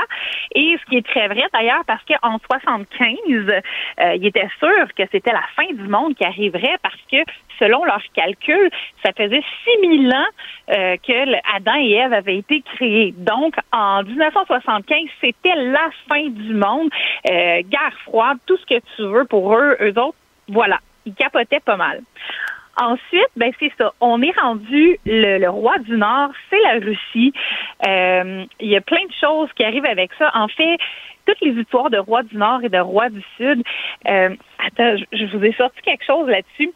Euh, il y a, bon, c'est l'Angleterre, comme je vous ai dit, là, il y a eu l'Allemagne, l'URSS et la Russie. Ce qui se passe en ce moment, c'est une guerre qui était euh, prévue juste un peu ou pendant la période des tribulations qui annonce la fin du monde. C'est comme un signe de la fin des temps qu'on est en train de vivre à cause ou grâce de la Russie. Donc, ils ont plusieurs manières de savoir qui est le roi du Nord ou du Sud, euh, parce que c'est quelqu'un qui, ben, quelqu'un, un, gouvernement qui euh, a une influence sur la vie des adorateurs, euh, qui ont une qui donne une persécution face aux adorateurs de Jéhovah, qui leur interdit d'avoir un culte, puis qui ont des actions qui prouvent qu'ils détestent Jéhovah. Donc là-dessus, voilà. Euh, dans certains articles, euh, il parle aussi, euh, bon, le, le il y a, dans la vie, il y a l'ONU, OK, qui essaie d'établir la paix en différents gouvernements. Donc, ici, ça serait vraiment des. des finalement, l'ONU, c'est la bête de la fin OK, fait qu'eux autres, ils plaquent tout ça, là. Moi, ça, je trouve ça hallucinant. Mais en même temps, ben- imagine-tu comment ça doit les galvaniser, puis comment ils doivent être en train de s'expliquer tout ce qui se passe, puis à la limite, ça les rassure. Je suis certaine de ça. Ben, la pression mentale que ça doit leur mettre, mais pour eux, c'est positif, là. Oui, oui, c'est ça. Pour, pour eux, l'ONU, euh, c'est vraiment ce qui va amener la fin des temps. Euh, ben, ben oui, parce que l'ONU veut faire la paix entre les divers, entre les divers gouvernements et se positionne à la place de Dieu, à la place de Jéhovah pour amener cette paix-là. Donc c'est négatif, c'est quelqu'un qui pense avoir le pouvoir de Dieu. Je sais pas si tu me suis. Oui, je te suis très bien. non, mais, mais c'est fascinant. Puis sur, sur leur page, ils prétendent même pouvoir prédire ce qui va se passer avec des prophéties. En fait, c'est vraiment une, une, page super intéressante parce que de un, ben, elle est intéressante ou inquiétante, je ne sais pas trop. Ben, où je ben, me les deux peuvent aller de pair. C'est intéressant parce que on voit leur cheminement à travers le temps. Ils ont vraiment une ligne du temps de la fin des temps. Euh, ils se sont trompés à quelques reprises, mais c'est pas grave. Ils reviennent. Puis euh, le roi du Nord change tout le temps. Le roi du Sud aussi par rapport à, eux, ils sont où, puis par rapport à ce que ces deux euh, politiques-là font euh, aux vrais adhérents. Puis, tu sais, dans, la Bible, tu sais, bon, eux, ils disent qu'ils vont en avoir 144 000 à la fin euh, qui vont pouvoir avoir une vie après la mort, finalement, céleste. Ah, on va juste être 144 000, mais je t'annonce que toi puis moi, on sera pas là-dedans, hein? Euh, je serais certainement pas là-dedans parce qu'on n'est même pas témoin de Jéhovah pour commencer. Même eux n'ont pas l'assurance de cette vie céleste éternelle. Et euh, Puis ça, c'est sans compter que les chiffres, il y a une espèce de cabale au niveau des chiffres dans la Bible. je t'apprends rien. Tu as eu des cours avec le merveilleux Jean-Jacques Lavoie aussi. Oui. Euh, les chiffres ont une signification dans la Bible. donc voilà, c'est vraiment beaucoup, beaucoup de choses. Et en parlant justement avec ma source, c'est que toutes les choses qui se passent au nom de euh, contre la religion, euh, c'est fait finalement pour anéantir les vrais croyants qui sont les témoins de Jéhovah. Et on me disait d'ailleurs, Bon, tout ce qui est arrivé en 39-45 contre les Juifs, c'est terrible. Il y a beaucoup de Juifs qui sont morts. Le but, selon les témoins de Jéhovah, n'était pas nécessairement de tuer les Juifs, mais euh, selon le, grand mal, c'était de tuer le peuple de Dieu. Donc, c'était de ben, tuer les témoins de Jéhovah. Donc, tout ça, c'est arrivé pour tuer des témoins de Jéhovah. Et les témoins de Jéhovah ont été mis en camp de concentration aussi. Il y avait un beau triangle violet sur eux. Donc, c'était pas pour tuer les Juifs, c'était pour tuer les témoins de Jéhovah. Tout ça est, arrivé. Fou. C'est fou quand même euh, de voir à quel point cette secte-là récupère les différents événements historiques pour servir son discours, euh, rassurer Mm-hmm. ses ouailles et étendre son hégémonie sur les gens.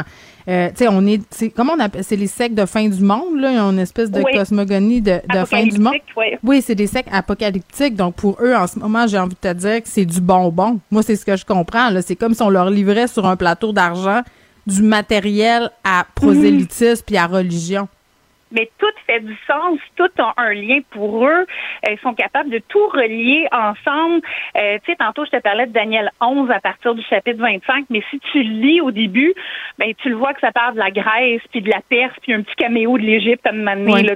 Ça parle pas du tout euh, de, de ce qui se trouvait au nord et au sud de, de l'Égypte, là, tu sais, ou contre les témoins de Jéhovah. Il y a rien de...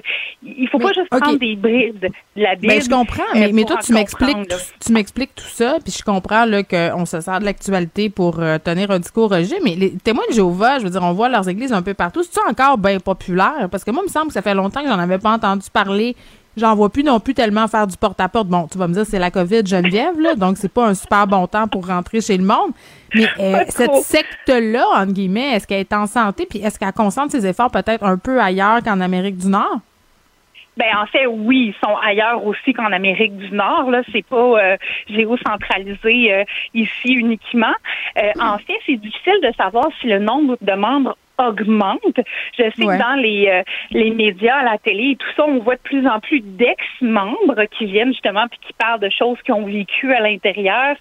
On en entend de plus en plus parler, ce qui est une très bonne chose pour justement euh, ouvrir un peu la chambre d'écho puis faire comme hey ça existe puis ça peut être ton voisin tu sais Oui, mais je sais, mais après, pas, ils sont pas mis dehors de. pas. Il me semble qu'après, ils sont mis dehors de ce sec-là, puis tout le monde te renie, là. Ils peuvent plus avoir de vie. non en effet mais tu sais veux, veux pas ça jase hein fait qu'on oui il a passé à la TV un tel qu'est-ce qu'il a dit sur nous autres. OK, ouais, ils sont dans la mais paranoïa un peu comme- média euh, Oui, ben, vas-y donc, excuse-moi. Non, ben, c'est ça, en passant par un média, ben, tu sais, tu peux écouter ce que la personne a dit, même si ça fait plus partie de ta famille. C'est quand même un ex-membre qui vient dénoncer des trucs, là. Oui. Puis, est-ce que tu sais, euh, bon, parce qu'on sait que les témoins de Jéhovah refusent les transfusions sanguines et tous ces cossins-là, là, Mm-hmm. euh, par rapport à la vaccination contre la COVID, est-ce que tu le sais s'ils sont pour ou contre? Ben, en fait, il laissait libre les gens. Il n'était pas contre. euh, euh, puis même sur leur site, ils disaient qu'ils n'étaient pas contre la vaccination, puis que les gens étaient libres de choisir.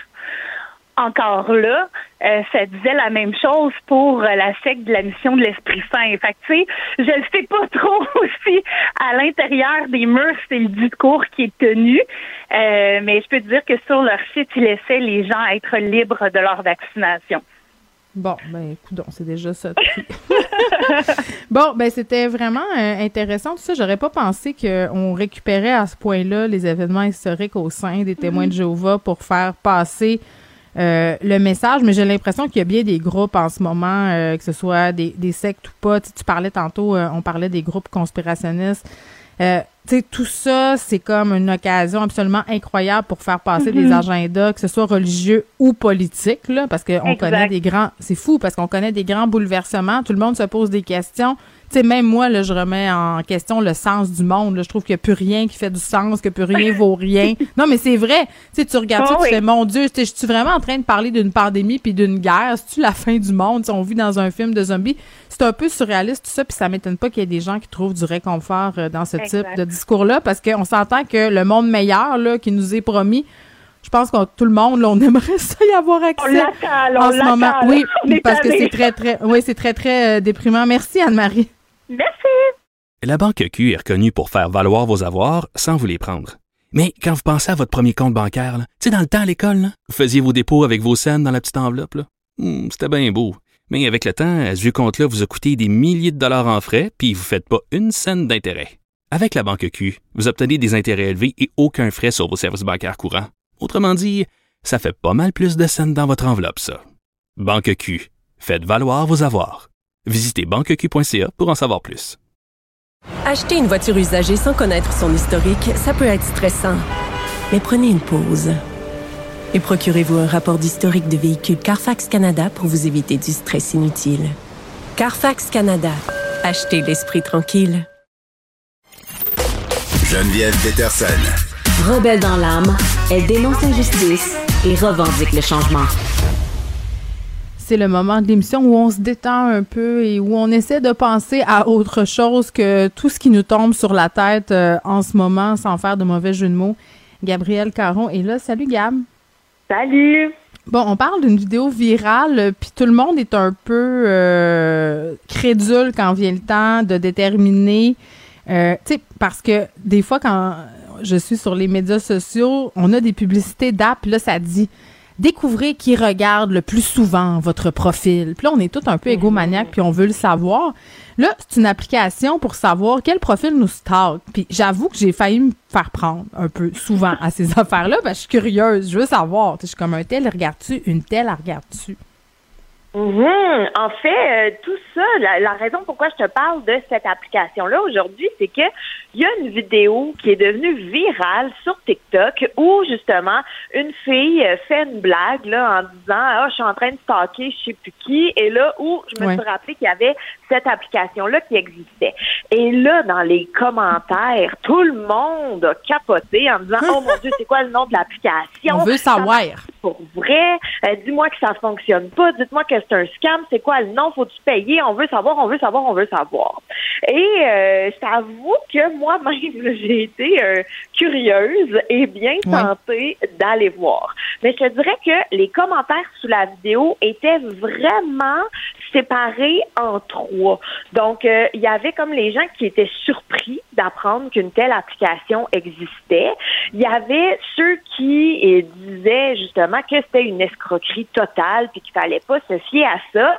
Et il y avait les autres, dont je fais partie, qui étaient curieux. ben oui. Toi, tu dois être le genre à essayer les applications, le voyez ce que vous aurez l'air dans 25 ans. Là. Non, moi je fais jamais ça parce que je me suis déjà mhm. fait pirater ma page Facebook. Hein. Alors depuis ce temps, je clique plus sur rien pas tout. Mais euh, pour revenir à l'application en question, j'ai appris premièrement qu'il y avait plusieurs styles d'applications du genre là, qui nous promettaient de savoir bon qui stocke tes réseaux sociaux, qui passe le plus de temps sur tes profils, qui donc ça marche pour vrai? Ben, c'est ça. Oui, mais non. En ah. fait. Donc, c'est un peu décevant hein, comme réponse. C'est que si, si tu télécharges l'application en question, tu as beaucoup plus de chances qu'il t'envoie, mettons, cinq noms random qui ont pigé dans tes amis en disant voici les cinq personnes. Ah, fait qu'ils te mentent en pleine face. Ils te mentent en pleine face parce que ce qu'il faut savoir, c'est qu'il n'y a aucun moyen pour une application tierce, ce qui veut dire que, mettons, euh, euh, ben, si, tu veux aller sur Instagram, mais si c'est pas Instagram qui te donne les chiffres, eh ben, elle peut pas savoir parce que, ben, souvent, ça rentre en conflit avec les politiques de confidentialité des différentes plateformes. Donc, euh, si vous avez déjà téléchargé ces applications-là, ou même si vous avez payé pour avoir ces applications-là, parce qu'il y en a qui sont payantes, ben, je vous apprends que vous vous êtes fait avoir. Oh non! Puis en plus, tu sais, c'est ça, tu disais tantôt, je me suis déjà euh, fait pirater mon Facebook. Ces applications-là, souvent, euh, c'est une façon détournée pour soit, ben, tu l'as dit, il y en a qui sont payantes, donc tu as, des frais, mais euh, ils peuvent faire d'autres choses de pas, ils peuvent faire autre chose de pas trop catholique avec nos affaires, là. Ben oui, absolument. Donc, euh, euh, ils peuvent, bon, c'est ça, facturer des frais, mais ils peuvent aussi prendre tes données, vendre tes données d'utilisateur, euh, cibler ta publicité aussi, pirater ton compte, installer des logiciels mal, malveillants sur ton téléphone ou ton ordinateur. Donc, c'est vraiment une, une usine à problèmes, j'ai envie de dire. Et le meilleur moyen, là, si vous êtes bien, bien, bien, bien curieux puis que vous voulez savoir, mais ben, je prends l'exemple d'Instagram, par exemple, ou même de Facebook, ben, ce serait de vous créer un compte ou une page entreprise. Donc, avec ça, ben, vous avez accès à des données. On voit. On voit qui regarde nos stories quand même sur Instagram. Ça, on peut aller voir exactement qui regarde quoi. Mais je veux dire, à un moment donné, tu sais, à quel point tu veux savoir ça aussi. Il y a des affaires creepy, là. Est-ce que ça se peut, euh, l'application inverse, pouvoir regarder des profils sans que les gens le sachent? Je pense que oui. sur les stories, oui, cachés. Mhm, mhm, mhm. Mais en même temps, c'est peut-être le même type d'application tu sais, auquel, euh, auquel on a droit ici, là, celle dont tu nous parles aujourd'hui, sauf faire l'inverse. Fait que j'imagine que ça doit être des applications qui volent nos données aussi. Euh, parce que, tu sais, tantôt, je faisais une joke avec la face 20 ans plus tard, là, tu sais, il y a bien Ouais. des gens, les gens qui sont des experts euh, de la sécurité informatique sont toujours crampés quand ils voient ces trends-là là, surgir sur les médias sociaux. Tout le monde se vieillit la face parce que c'est du bonbon pour la reconnaissance faciale. Tu sais, les Ben gens... oui, tout à euh, fait. Ben, ouais. C'est le même genre de post là quand on voit passer des trucs genre Hey, dites-nous qui est le professeur le plus marquant qui, qui a été dans votre vie. Puis là, tout le monde répond Daniel, Monique. Mais oui, mais ça encore une fois, c'est pour avoir accès à souvent les réponses de sécurité qui Oui, vont à la caisse populaire, moi, c'est épouvantable. J'oublie tout le temps. Je sais pas pourquoi je choisis toujours la question la plus conne parce que sur le coup, je trouve ça drôle d'avoir quelque chose. Genre, quelle est votre fleur préférée? Tu sais, je trouve ça vraiment, tu sais, je trouve ça ridicule de demander ça. Fait que je, je la prends, je trouve ça drôle, puis je me trouve vraiment drôle dans ma réponse de faire une connerie, mais quand vient le temps dire, me rappelle plus, moi, ce que j'ai répondu, là. C'était-tu Bon, ben, le la lilas, le pensée, que- la pissenlit, je- ces questions de sécurité-là, ça me tue, là. Je- à chaque fois, je veux me tuer parce que je me dis, pourquoi, tu t'as voulu t'auto-niaiser, mais là, tu viens de perdre 20 minutes de ta vie à re- récupérer ton mot de passe parce que t'es pas capable de répondre à tes propres jokes. J'aime ça, ça me parle beaucoup, mais la bonne nouvelle, Geneviève, c'est que peut-être que tu vas être plus difficile à frauder dans ce cas-là. Ben, en tout cas, je suis pas tellement difficile à trouver, quoique les gens font beaucoup d'erreurs dans mon nom de famille, donc des fois, euh, ça m'épargne certains trolls des internets. Euh, on va se parler euh, du Coriander Gate. Gab, euh, McDonald's qui propose un nouveau dessert, puis c'est pas tout le monde qui est d'accord. Écoute, moi, je t'avoue que je suis allée voir les photos du dessert en question et je suis curieuse. Je l'essayerai. Euh, on parle donc du Sunday, le classique Sunday McDo qui se décline au chocolat et ou caramel. Et là, ils ont décidé d'ajouter une petite twist Sunday à la coriandre. Ah, c'est je bizarre. game. Ben, moi, je suis game d'essayer à peu près tout, tant que c'est pas un singe vivant ou un poisson que si tu rates, tu peux mourir. Ça, ça, ça Oui. va, là. T'as quand même des bons critères de sélection. Oui, puis il y a aussi le petit œuf avec le poussin en vie dedans, là, ou qui est formé, là. Ah, Non, oui, ça, non. euh, je vais laisser ça à d'autres. Oui, je suis entièrement d'accord. Et moi, j'ai trouvé ça très drôle, cette annonce-là de McDo, parce que pour vrai, la toile s'est enflammée. là. Tout le monde y allait de son commentaire. Mais il faut savoir que ce Sunday à la coriandre, pour le moment, est Ouais. disponible uniquement en Chine. Donc, c'est pas pas demain grave. matin là, que ça va débarquer à Berthier. Là. On a Non, mais les gens, euh, les gens quand même participent à la discussion. Moi, j'ai jamais eu autant de réactions puis de distance. J'en ai jamais autant que quand je lance des débats culinaires sur ma page. C'est fascinant. Les gens se sentent émotionnellement investis d'une mission et ça vient les chercher jusque dans leur trip. Il y a des chicanes épiques qui se sont déroulées sur mon wall pour- à propos de la tourtière du lac Saint-Jean, à propos oui. de la sauce à spaghetti, du risotto. Euh, les gens, là, c'est comme si on parlait personnellement contre leur famille. Oui, je suis entièrement d'accord. Puis j'ai l'impression qu'avec la coriandre, il y a une coche de plus. Parce que, tu sais, il y a deux catégories qui existent. là. Les gens qui aiment la coriandre et les gens qui ne sont pas capables. Mais, Oui, mais c'est là. génétique. Oui, mais oui, c'est ça que je trouvais vraiment intéressant, c'est génétique. Donc, si vous haïssez la coriandre là, au point que même un petit flocon dans votre assiette vous rend presque malade, ben vous n'êtes pas difficile. C'est normal, c'est dans vos gènes. Et euh, il y en a pour qui euh, ça fait un goût fruité et vert, et il y en a pour qui ça fait un goût savonneux et piquant. Donc, euh, c'est vraiment une question de génétique et ça, je trouve ça vraiment fascinant que la coriandre puisse nous faire vivre autant Ouais. d'émotions. Écoute, moi, je suis team coriandre, donc je l'ai pas, ce gène-là. Voilà. Ben, moi non plus, vraiment pas. C'est 10% de la population hein, qui ont le gène d'haïr la coriandre. Et ça a l'air que c'est plus populaire, plus courant, en fait, chez les femmes et chez les personnes de descendance européenne. Alors, bon, une autre voilà. injustice. Voilà, c'est dit. Merci, gars. Ben. La Banque Q est reconnue pour faire valoir vos avoirs sans vous les prendre. Mais quand vous pensez à votre premier compte bancaire, tu sais, dans le temps à l'école, vous faisiez vos dépôts avec vos scènes dans la petite enveloppe. là. Hmm, C'était bien beau. Mais avec le temps, à ce vieux compte-là vous a coûté des milliers de dollars en frais, puis vous ne faites pas une scène d'intérêt. Avec la Banque Q, vous obtenez des intérêts élevés et aucun frais sur vos services bancaires courants. Autrement dit, ça fait pas mal plus de scènes dans votre enveloppe, ça. Banque Q, faites valoir vos avoirs. Visitez banqueq.ca pour en savoir plus. Acheter une voiture usagée sans connaître son historique, ça peut être stressant. Mais prenez une pause. Et procurez-vous un rapport d'historique de véhicule Carfax Canada pour vous éviter du stress inutile. Carfax Canada. Achetez l'esprit tranquille. Joignez-vous à la discussion. Appelez ou textez le 187 Cube Radio 1877 827 2346. Hello. Le premier roman de Marie-Pierre Duval, Au pays du désespoir tranquille, est disponible en librairie depuis le 23 février. Elle est avec nous, Marie-Pierre Duval. Salut. Allô, Geneviève. Est-ce qu'on peut se dire tu? Euh, oui. Parfait. J'aime pas ça. Vous voyez les invités euh, parfois. Je trouve ça fait euh, bizarre. Euh, honnêtement, regarde, je commence en te faisant une confession. J'avais un peu peur de le lire, ton livre. Puis je t'explique pourquoi. Ça raconte l'histoire d'une recherchiste qui fait hum, en quelque sorte une espèce de burn-out des médias, puis décide de tout sacrer cela pour se trouver. Puis il me semble qu'en ce moment, on traverse toutes sortes de crises médiatiques, puis j'avais peur que ça résonne trop. Puis je m'étais pas trompée.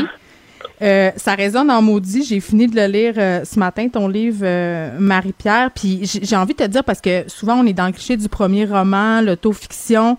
Euh, Bon, je pense que c'en est une. Autofiction, là, je le devine, ben, c'est assez clair. J'ai bien, bien, euh, j'ai un problème avec autofiction. Je te dirais depuis, depuis Nelly Arcan. Ouais. Euh, ça m'a vraiment marqué. Je pense qu'on est de la même génération, Geneviève. Je trouve que l'autofiction a aussi beaucoup servi à peut-être un peu aller à côté du vrai propos de l'œuvre de Nelly Arcan. Puis moi, j'ai vraiment eu très conscience de romancer puis d'offrir une vision, comment dire, euh, très euh, ciblée.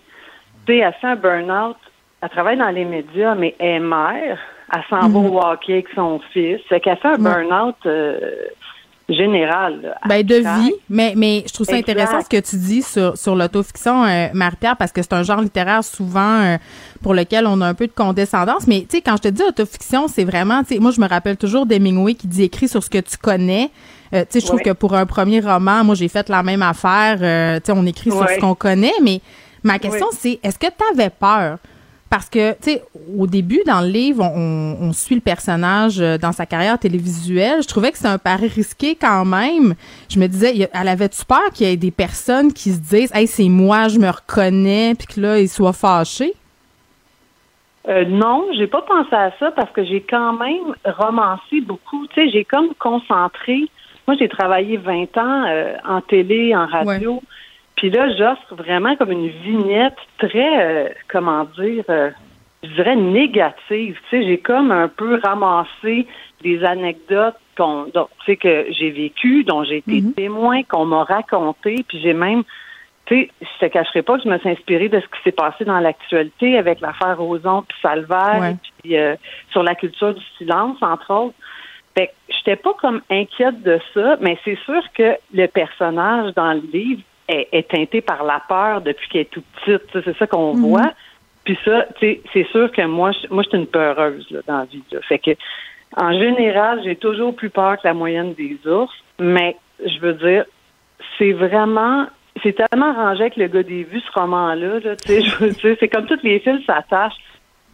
Hum, tu sais, ça peut pas, c'est pas ça ma vie, là. C'est pas bien arrangé de même, Non, non, mais je pense qu'on comprend, puis c'est ça, le, pari de l'autofiction, c'est prendre des choses réelles puis d'en faire de la fiction, là. Je pense que ça, c'est clair. Puis je veux juste dire aux gens, le livre, c'est pas tant sur le monde de la télé, là.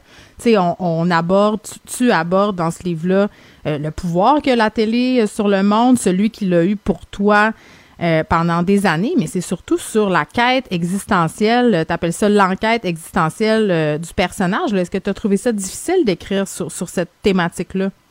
J'ai tellement aimé ça. En fait, tu sais, c'est ça, c'est ce qui me servait du fait que ça se passe dans, tu sais, la télé, c'est un décor, puis ce qui était intéressant, c'est qu'elle est recherchiste. Donc, ça permettait de, poursuivre la recherche l'autre bord du burn-out, dans son enquête existentielle, qui est vraiment le principal du livre. Mais hmm. moi, j'ai adoré faire ça. C'est comme qui peut être payé? Ben là, tu, j'écris un livre comme si j'étais payé, là, mais tu comprends ce que je veux ben, dire. Tu vas être payé plus tard si tout se passe bien.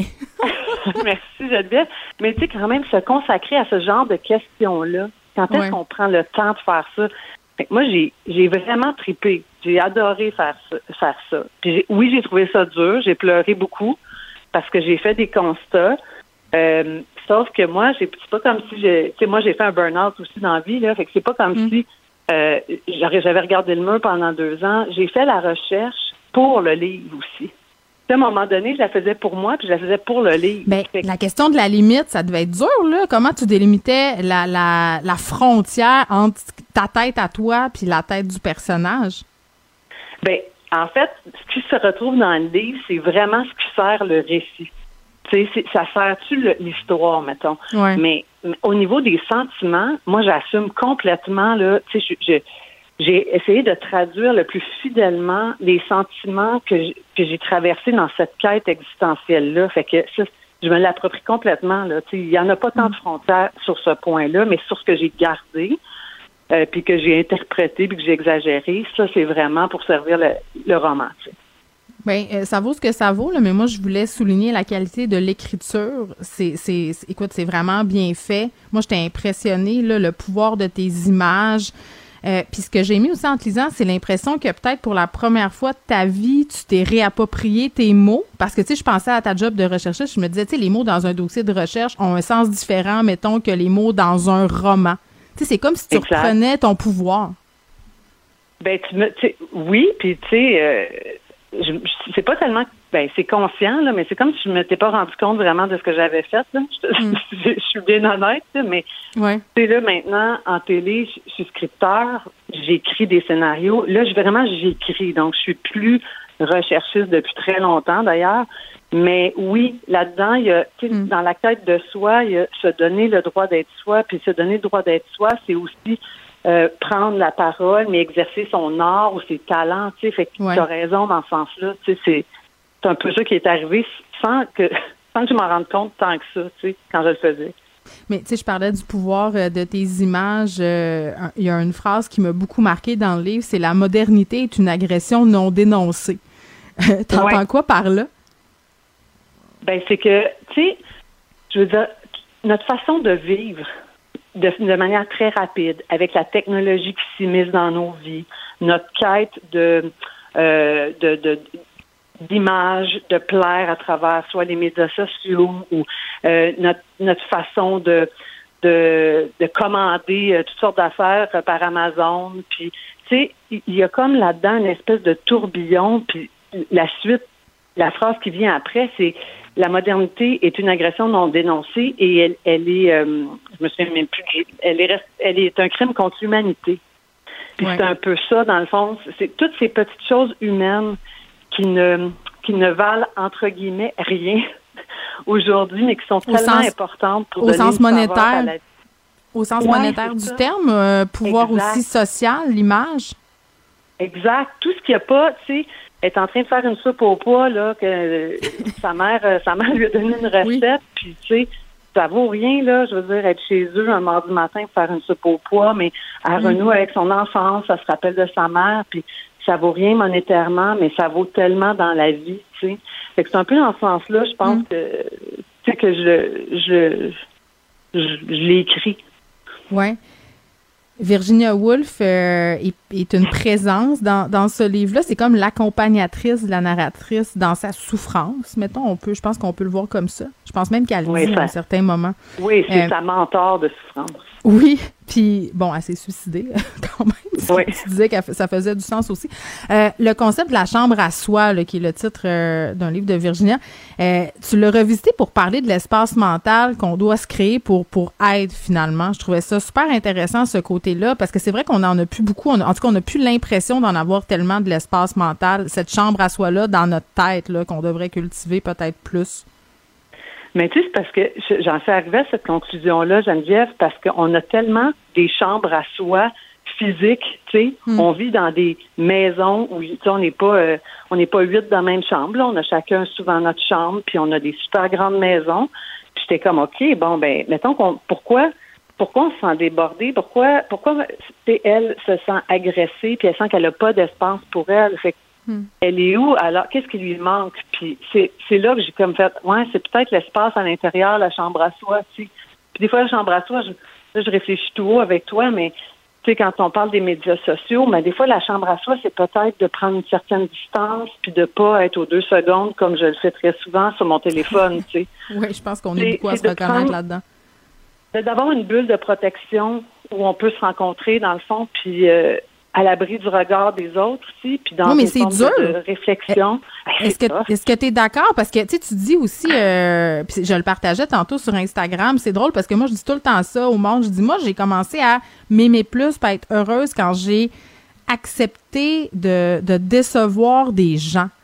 Tu puis tu dis ça pour redevenir libre et retrouver sa vie. Il faut savoir déplaire. Puis c'est peut-être en commençant par se déplaire à soi-même, parce que j'ai l'impression que se défaire de tout ça, oui, il y a une pression sociale euh, que la narratrice a sent, puis tout ça, mais j'ai l'impression que ça vient d'elle aussi beaucoup, cette pression-là. Ben, c'est sûr, mais tu sais, dans le livre, elle remonte, elle refouille dans son passé, dans son enfance, tu sais, puis on voit comment elle a été socialisée comme une petite fille pour ne Mhm. jamais déplaire, ne pas avoir de crochet à l'école, être une Jeannette, une bonne Oui, les Jeannette Jeannettes, euh, c'est quoi? Hein? Ça, ça me fait rire, ça, ce bout-là. Les, les- tu décrivais les, les, ce qu'on demandait aux Jeannettes, puis il y avait quelque chose comme être discrète ou être. En tout cas, je sais pas quoi, là, mais c'était quelque chose comme pas trop dépassé. Oui, c'est ça. Réserver, penser, aux, penser toujours aux autres, être Ouais. toujours joyeuse, être toujours propre, Mm. être toujours vrai. C'est comme si être vrai puis être, être penser aux autres, c'était pas une contradiction dans les Ouais, termes. c'est de la domestication. Ouais, fait, c'est- fait que, tu sais, elle remonte un peu dans son passé, puis tu sais, c'est, c'est comme pas un livre euh, militant. Tu sais, c'est comme un livre, euh, c'est comme un féminisme du cœur. J'ai, j'ai envie de dire, pas comme, je veux pas dire que le féminisme militant n'est pas un féminisme du cœur, mais c'est, c'est plus une enquête qui, qui, qui, qui essaie de mettre la lumière sur tous ces petits endroits où on est un peu socialisé pour être, pour pas déplaire, pour pas dépasser, parce qu'on est extrêmement récompensé pour pour euh, pour se conformer. On est récompensé, on a des étoiles dans notre cahier, on a des 100% on a des diplômes, on a des, des, des gémeaux, on a ce qu'on sait. Oui. Moi, j'avais toujours, euh, j'avais jamais d'étoiles, moi, Marie-Pierre. C'était toujours des petits bonhommes rouges. Parce que à notre école, c'était bonhomme rouge, bonhomme vert, bonhomme jaune. Moi, c'était souvent les rouges. je Ben, me c'est- sentais, je me sentais hein. pas mal. Ben, écoute, j'ai envie de te dire, tant mieux, chacun ses, chacun ses prisons intérieures. Mais Ouais. tu sais, moi, je, puis tu sais, je me suis inspirée. C'est sûr que je l'ai gonflé, là, mon personnage. Tu sais, J'ai- en moi quelque chose d'un petit peu plus rebelle que, que, que l'image que je fais de ce personnage-là, qui est très première de classe. Tu sais, je la, je, je la présente comme ça, j'exagère un peu ce trait-là, mais c'est parce que je vois ça tellement autour de moi, tu sais mes amis, euh, je veux dire, on, on est là dans nos listes, on veut pas en échapper une, on est tout le temps comme dans une atteinte d'une certaine perfection. Une Tu sais, la liste, ça finit jamais, là. Fait que t'as jamais, en plus, un sentiment de réussite, là, parce que Non, mais ça fait du bien euh, à lire, puis ça fait du bien aussi. Moi, j'ai beaucoup aimé la scène euh, où, euh, bon, est avec d'autres mères, euh, son fils joue au hockey et elle décide dans sa tête qu'elle va pas passer ses fins de semaine à l'aréna parce qu'elle n'en a rien à foutre puis qu'elle elle veut avoir Ouais. une vie. Euh, moi, je me rappelle avoir dit à des gens autour de moi que mon fils jouerait jamais au hockey parce que justement, je voulais avoir mes fins de semaine et le regard réprobateur du monde, là, comme si j'étais en train d'y enlever sa jeunesse puis son potentiel. Mais je te dis, c'est comme une thérapie, là. Lire ton livre, tu fais, hey, je suis pas toute seule. Je ne suis pas seule. Mais tu sais, Geneviève, j'avais un peu envie de, de trouver ma gang en faisant ce livre-là aussi. Ouais. C'est un peu de, de me déshabiller là, de, de ces masques et de ces domestications-là pour dire je suis seule, tu sais, parce que je, je, je veux dire, je pense qu'on est beaucoup à souffrir de ça, tu sais, à, à, à souffrir d'une certaine pression sociale, mais aussi de la pression qu'on se met nous-mêmes. Puis tu sais, c'est, c'est ça qu'elle découvre aussi dans son enquête, c'est qu'elle devient consciente euh, de, de, de son discours intérieur. Tu sais, c'est tout le, le, le- le parallèle avec le pays, là, puis euh, c'est un peu ça. tu sais, elle Oui, puis le jeu de mots avec la, la Révolution tranquille aussi, avec le titre, parce que c'en est une. C'est, c'est, c'est sa révolution à elle, mais c'en est une quand même. Oui, exactement. Fait que, tu sais, fait que pour le hockey, ben écoute, euh, t'as fait un bon mot, Geneviève, parce que pour vrai, j'étais conscient d'utiliser le hockey parce que le hockey c'est une religion au Québec. Ben, mais sais. Oui. Puis je veux dire, ça se. Les arénas, là, c'est, quelque chose, là. Je veux dire, il y a une telle passion, c'est, religieux, là. Fait Non, non, mais c'est une de- vocation. Moi, mes amis qui ont Ah des oui. fils euh, ou des filles qui jouent au hockey, ça devient un mode de vie. Toute la vie de la famille est axée là-dessus. Moi, je, je les salue, ces Oui. gens-là. J'ai l'impression euh, qu'ils sont meilleurs que moi. Fait qu'on revient toujours à ça. Ben, Euh, c'est correct, tu sais. Puis, Oui, oui. C'est pas, ça pas le choix de tout le monde, mettons. j'ai envie de dire que ça fait du bien à lire euh, ce livre-là, Au pays du désespoir, tranquille. C'est le titre. C'est publié chez Stanké. C'est disponible maintenant en librairie. Marie-Pierre Duval, merci beaucoup. Puis j'espère qu'il y en aura d'autres, euh, des petites révolutions. Tu vas nous écrire d'autres livres, j'espère. Ben, merci beaucoup, Geneviève, puis euh, ben, à bientôt. Bye bye. La Banque Q est reconnue pour faire valoir vos avoirs sans vous les prendre. Mais quand vous pensez à votre premier compte bancaire, tu sais, dans le temps à l'école, vous faisiez vos dépôts avec vos scènes dans la petite enveloppe. là. Hmm, C'était bien beau. Mais avec le temps, à ce compte-là vous a coûté des milliers de dollars en frais, puis vous ne faites pas une scène d'intérêt. Avec la Banque Q, vous obtenez des intérêts élevés et aucun frais sur vos services bancaires courants. Autrement dit, ça fait pas mal plus de scènes dans votre enveloppe, ça. Banque Q. Faites valoir vos avoirs. Visitez banqueq.ca pour en savoir plus. Acheter une voiture usagée sans connaître son historique, ça peut être stressant. Mais prenez une pause. Et procurez-vous un rapport d'historique de véhicule Carfax Canada pour vous éviter du stress inutile.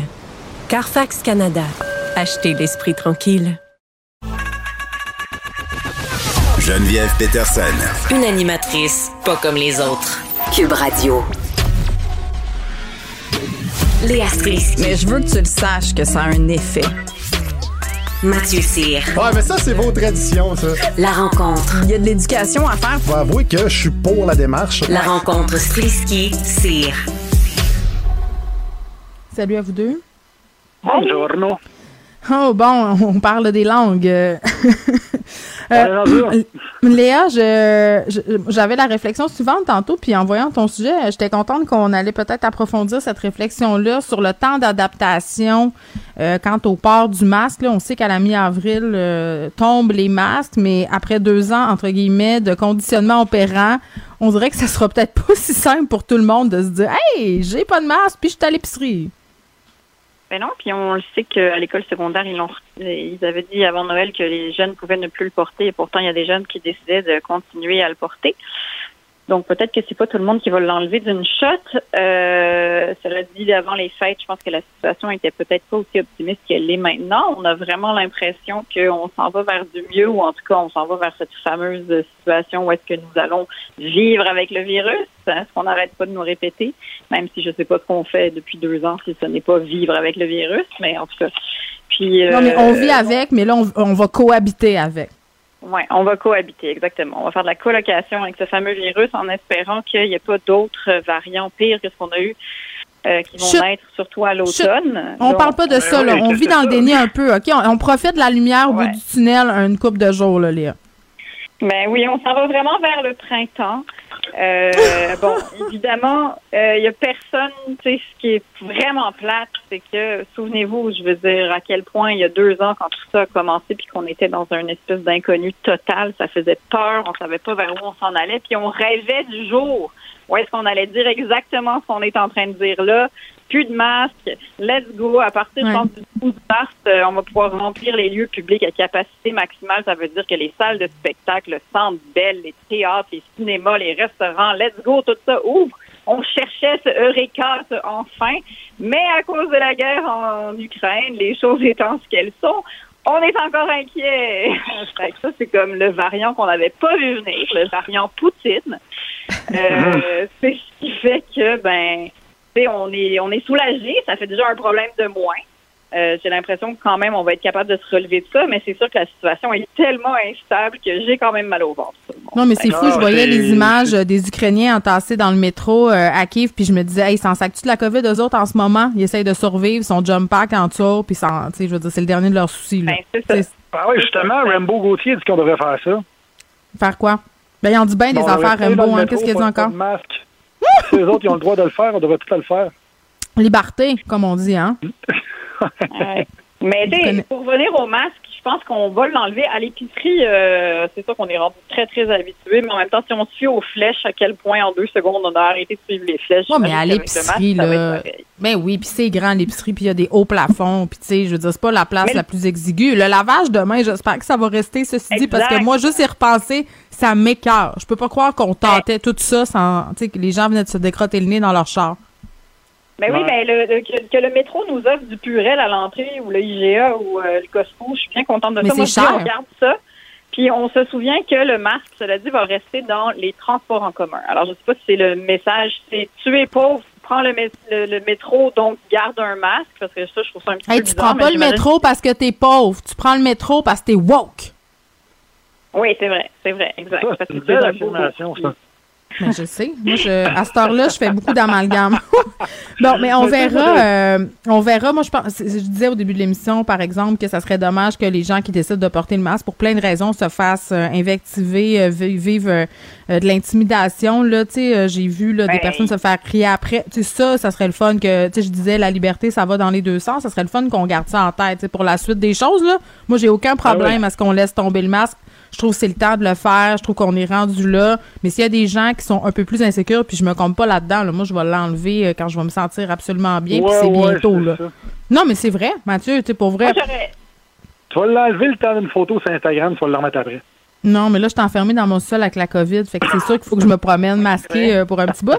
Mais non, moi, j'ai hâte de l'enlever. Puis à un moment donné, on est triple vaccinés. Puis, tu sais, je veux dire, euh, des so much we can do, là. euh, mais je masquerais peut-être ceux qui sont pas vaccinés, juste pour la leçon. Ah, Je check l'autre qui veut faire. Regarde, Ouais, tu veux je- vraiment avoir des courriels de haine sur Twitter. là. T'aimes ça, dans le fond, attiser les, les complotistes. C'est juste de quoi à dire- j'ai juste de quoi dire par rapport aux flèches à l'épicerie. Oui, Je vas-y. trouve que le, le système était, c'était c'était né d'une bonne idée, mais je trouve que ça surestimait de beaucoup nos capacités d'organisation. À savoir que tu étais capable de faire d'une d'une rangée à l'autre sans te dire Hey, j'ai acheté des céréales, j'ai cherché du lait, j'ai hey, j'ai tout ci, j'ai tout ça. Tu sais, on est des on est des poules pas de tête dans une épicerie. Parle pour toi. On- Parle pour toi. Moi, je, tout est bien organisé. Je reviens jamais sur mes pas. C'est ma règle. Ouais, mais c'est pas tout le monde qui écrit des livres de cuisine dans la vie, là. Hey, pense Ouais, je sais aux autres, pas. là.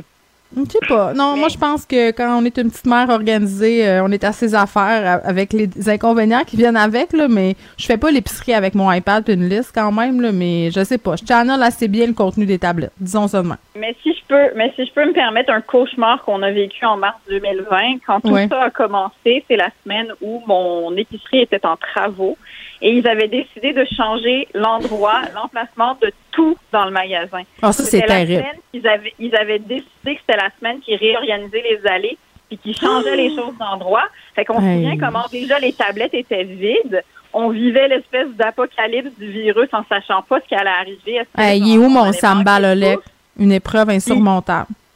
Ben, euh, puis là, tu savais plus où étaient les choses dans l'épicerie. Je Terrible. comme, La guerre ah, en Ukraine et pas savoir Voilà. où est le- la crème dans rangée, je, je, même combat. C'est dur. Même quand les, les, les, les, les paniers qui se rentrent dedans, tout, le monde qui Tout ça. s'insulte. Puis les boomers impatients, ça, ça me fait chier. Les madames qui sont en arrière de moi puis qui trouvent que j'avance pas assez vite avec mes enfants, je leur garocherais mon plat de pâte d'en face. OK. Ben oui. Toi, Euh, tu t'organises pour avoir des emails, là, Madame Peterson. Ah oui, mais moi, je suis habituée, je lis plus. Euh, Mathieu, attends, parce qu'il nous reste deux minutes, mais je veux qu'on parle euh, de feu les clubs vidéo, là, des derniers clubs Oui. vidéo d'Ab- d'Abitibi qui ferment. Je trouve ça triste. Moi, j'aimais ça. Moi, j'allais au Serre Vidéo. C'était ça, mon club vidéo à Chicoutimi. Puis j'étais bien amie Ah oui. avec le commis, Mathieu. Il y avait des films en dessous pour nous, là, Cannibal Holocaust, Cannibal Ferox, Face à la Face mort, la mort. 1, 2, 3. Oui, il y avait comme une liste d'attente, là. Tu sais, c'était- c'était- t'étais d'un cool, là, là, quand tu moi, pouvais moi, je, avoir veux dire, accès. je veux dire, pour les plus jeunes qui connaissaient pas cette époque-là, tu sais, il y en a peut-être qui nous écoutent, qui ont 20, Genre 22 notre ans, qui n'ont jamais là. connu ça. À te dire à quel point ça tourne la page d'une époque. Tu sais, là, je, je Oui. vous demande de rentrer dans l'ambiance. Tu sais, on se rendait au club vidéo, tu rentrais là-dedans, tu ouvrais la porte, déjà, tu avais une narine huilée tellement que ça sentait le popcorn. Oui! Ton temps, parce qu'il y avait tout le temps un tapis louche qui était un peu huileux parce que justement, Ah, le popcorn oui. qui était tombé à terre. Puis là, tu Ouais. choisissais ton film en tenant ton amoureuse, ton amoureux par la main. Tu essayais de voir un film qui avait l'air le fun. Tu regardes en bas, voir, hey, y a-t-il un jeton? Asti, le jeton est là. Je peux Ah, le le prendre, il n'est pas loin à soir. Puis là, en même temps, il y a un monsieur louche qui sortait d'une espèce de pièce avec des portes de salon Ouais. dans le fin fond du club. Il regarde partout comme s'il venait Oui. de voler une douzaine Puis de là, bananes. malaise, Tout malaise quand c'était le père de ton ami, genre? Ouais, ou c'était ton ami. Là, tu Ouf. prends ton jeton, tu retournes chez vous, tu mets le film dans le VHS, paf, puis là, écoute, tu claques point break. Ah, si, c'était le bonheur. Aujourd'hui, tu sais, tous ces efforts-là, les jeunes appellent ça du crossfit. Dans ce temps-là, c'était regarder un film. Puis moi, ce que j'aimais de ce temps-là, c'est que justement, tu n'étais pas aussi fiché que tu l'es maintenant. Tu sais, même si tu regardais Point Break, tu recevais pas 150 000 publicités de surf pendant les trois mois qui suivent. tu sais. C'est vrai. Maintenant, avec Netflix, tout le monde te traque, tout le monde te suit. Moi, mes enfants tripent sur les Avengers. Te dire le nombre de patentes d'Avengers que je reçois, dans mes, même dans mes courriels, tu sais, qui ont retrouvé mes courriels. Fait que là, je me désabonne, mais là, ils me retrouvent avec d'autres données. Je Et sais, moi, nous, on a fait un blitz de que- Marvel, puis j'ai du harcèlement de super-héros, moi, avec, depuis ce temps-là. Ah, c'est quelque chose, hein, c'est fou. Puis la première fois que j'ai su que, que, que, que, que c'était fini pour nous, c'est quand j'ai loué un DVD. Quand je suis tombé du VHS au DVD, j'étais au début du film, je pèse fast forward pendant qu'il montre les previews d'un autre film, puis là, ça dit commande impossible à cet instant. Et c'est là que j'ai compris que l'humain venait de perdre contre Hey, la machine. Je veux juste te dire, là, puis on, on va se laisser là-dessus. Moi, au tout début, quand j'étais abonné à Netflix, c'était un service de location de films. Ils t'envoyaient des Mhm. films, t'es renvoyais. C'était ça, Netflix, au début, là. Tu vois, j'étais une Wow. pionnière. Hein? On vient d'apprendre ça aujourd'hui. je vous dis à demain. À demain. La Banque Q est reconnue pour faire valoir vos avoirs sans vous les prendre. Mais quand vous pensez à votre premier compte bancaire, tu sais, dans le temps à l'école, vous faisiez vos dépôts avec vos scènes dans la petite enveloppe. Hmm, C'était bien beau. Mais avec le temps, ce vieux compte-là vous a coûté des milliers de dollars en frais, puis vous ne faites pas une scène d'intérêt. Avec la Banque Q, vous obtenez des intérêts élevés et aucun frais sur vos services bancaires courants. Autrement dit, ça fait pas mal plus de scènes dans votre enveloppe, ça. Banque Q. Faites valoir vos avoirs. Visitez banqueq.ca pour en savoir plus. Acheter une voiture usagée sans connaître son historique, ça peut être stressant. Mais prenez une pause. Et procurez-vous un rapport d'historique de véhicule Carfax Canada pour vous éviter du stress inutile. Carfax Canada. Achetez l'esprit tranquille. Vous écoutez Geneviève Peterson. Cube Radio. Culture et société.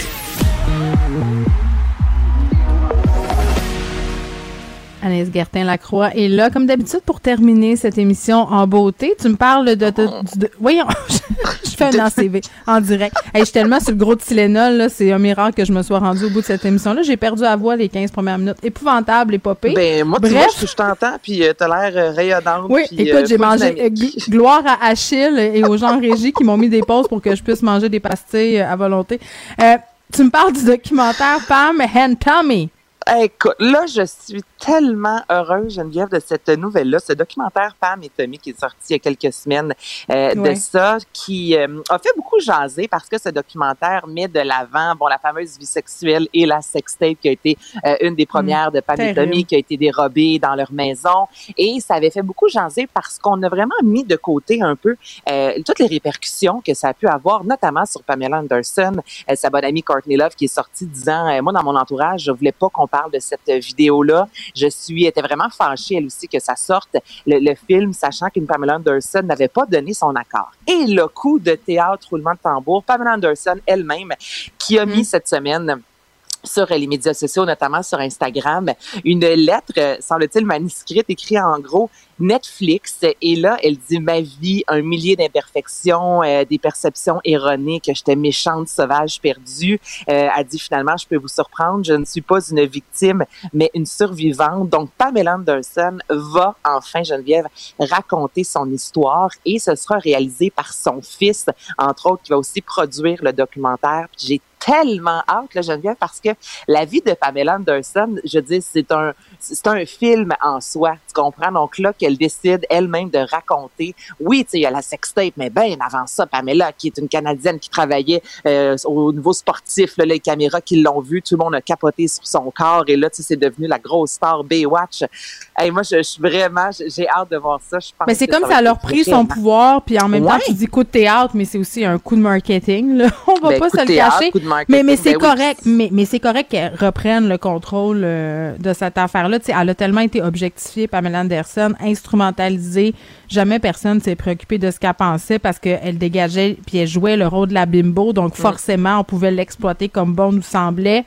Moi, je trouve ça épouvantable ce qu'on a fait à cette femme-là, puis qu'on l'a- qu'on l'ait réduite comme ça la fille du sextape, la femme Sois de Tommy Lee. là. Ouais, Ça, oui, c'est on- de- on- ouais. ouais, oui, c'est ça. Donc, euh, c'est sûr que je vais le regarder.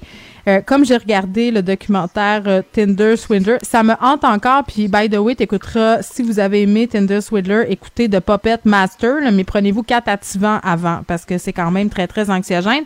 Euh, le gars dans The Tinder Swindler, euh, Anaïs, euh, il est poursuivi euh, par une famille très riche, une famille Ouais. juive en fait en Israël.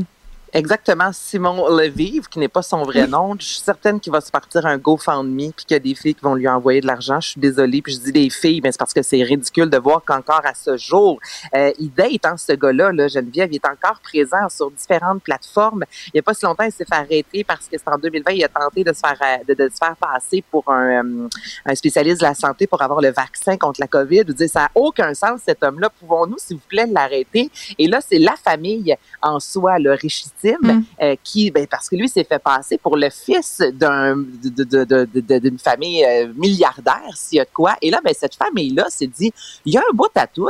On s'entend qu'il est allé chercher et escroquer pour environ 10 millions de, de dollars les femmes en se faisant passer pour un membre de la famille. Donc là, la famille poursuit. Imagine-toi Simon disant que le gars, ben, il a rempli des faux papiers partout euh, dans le monde. Oui, il a bénéficié, c'est ça, parce que tu, Il tu parles. il a- vraiment. Ouais, vas-y. Ben, tu, tu dis, il a bénéficié du fait euh, de s'appeler comme ça faussement, là, c'est-à-dire que les femmes y accordaient leur confiance, mais il a aussi obtenu des biens, hein, tu sais, Ben, donc des voitures de luxe puis tout ça, donc il a bénéficié de, de des, des largesses de cette famille-là par proxy, si on veut, là, Ben, c'est terrible. exactement. Là. Ouais, c'est des fausses déclarations, des papiers. Là, c'est pas juste on est assis autour, euh, autour de la table, toi, moi, deux, trois personnes, puis je te fais croire que, que je suis la fille justement de Pamela Anderson. Là, C'est pas ça du tout. Là, Là, on s'en va ailleurs. Que lui a rempli des papiers, il a fait vraiment à croire. Les gens l'accueillaient. juste-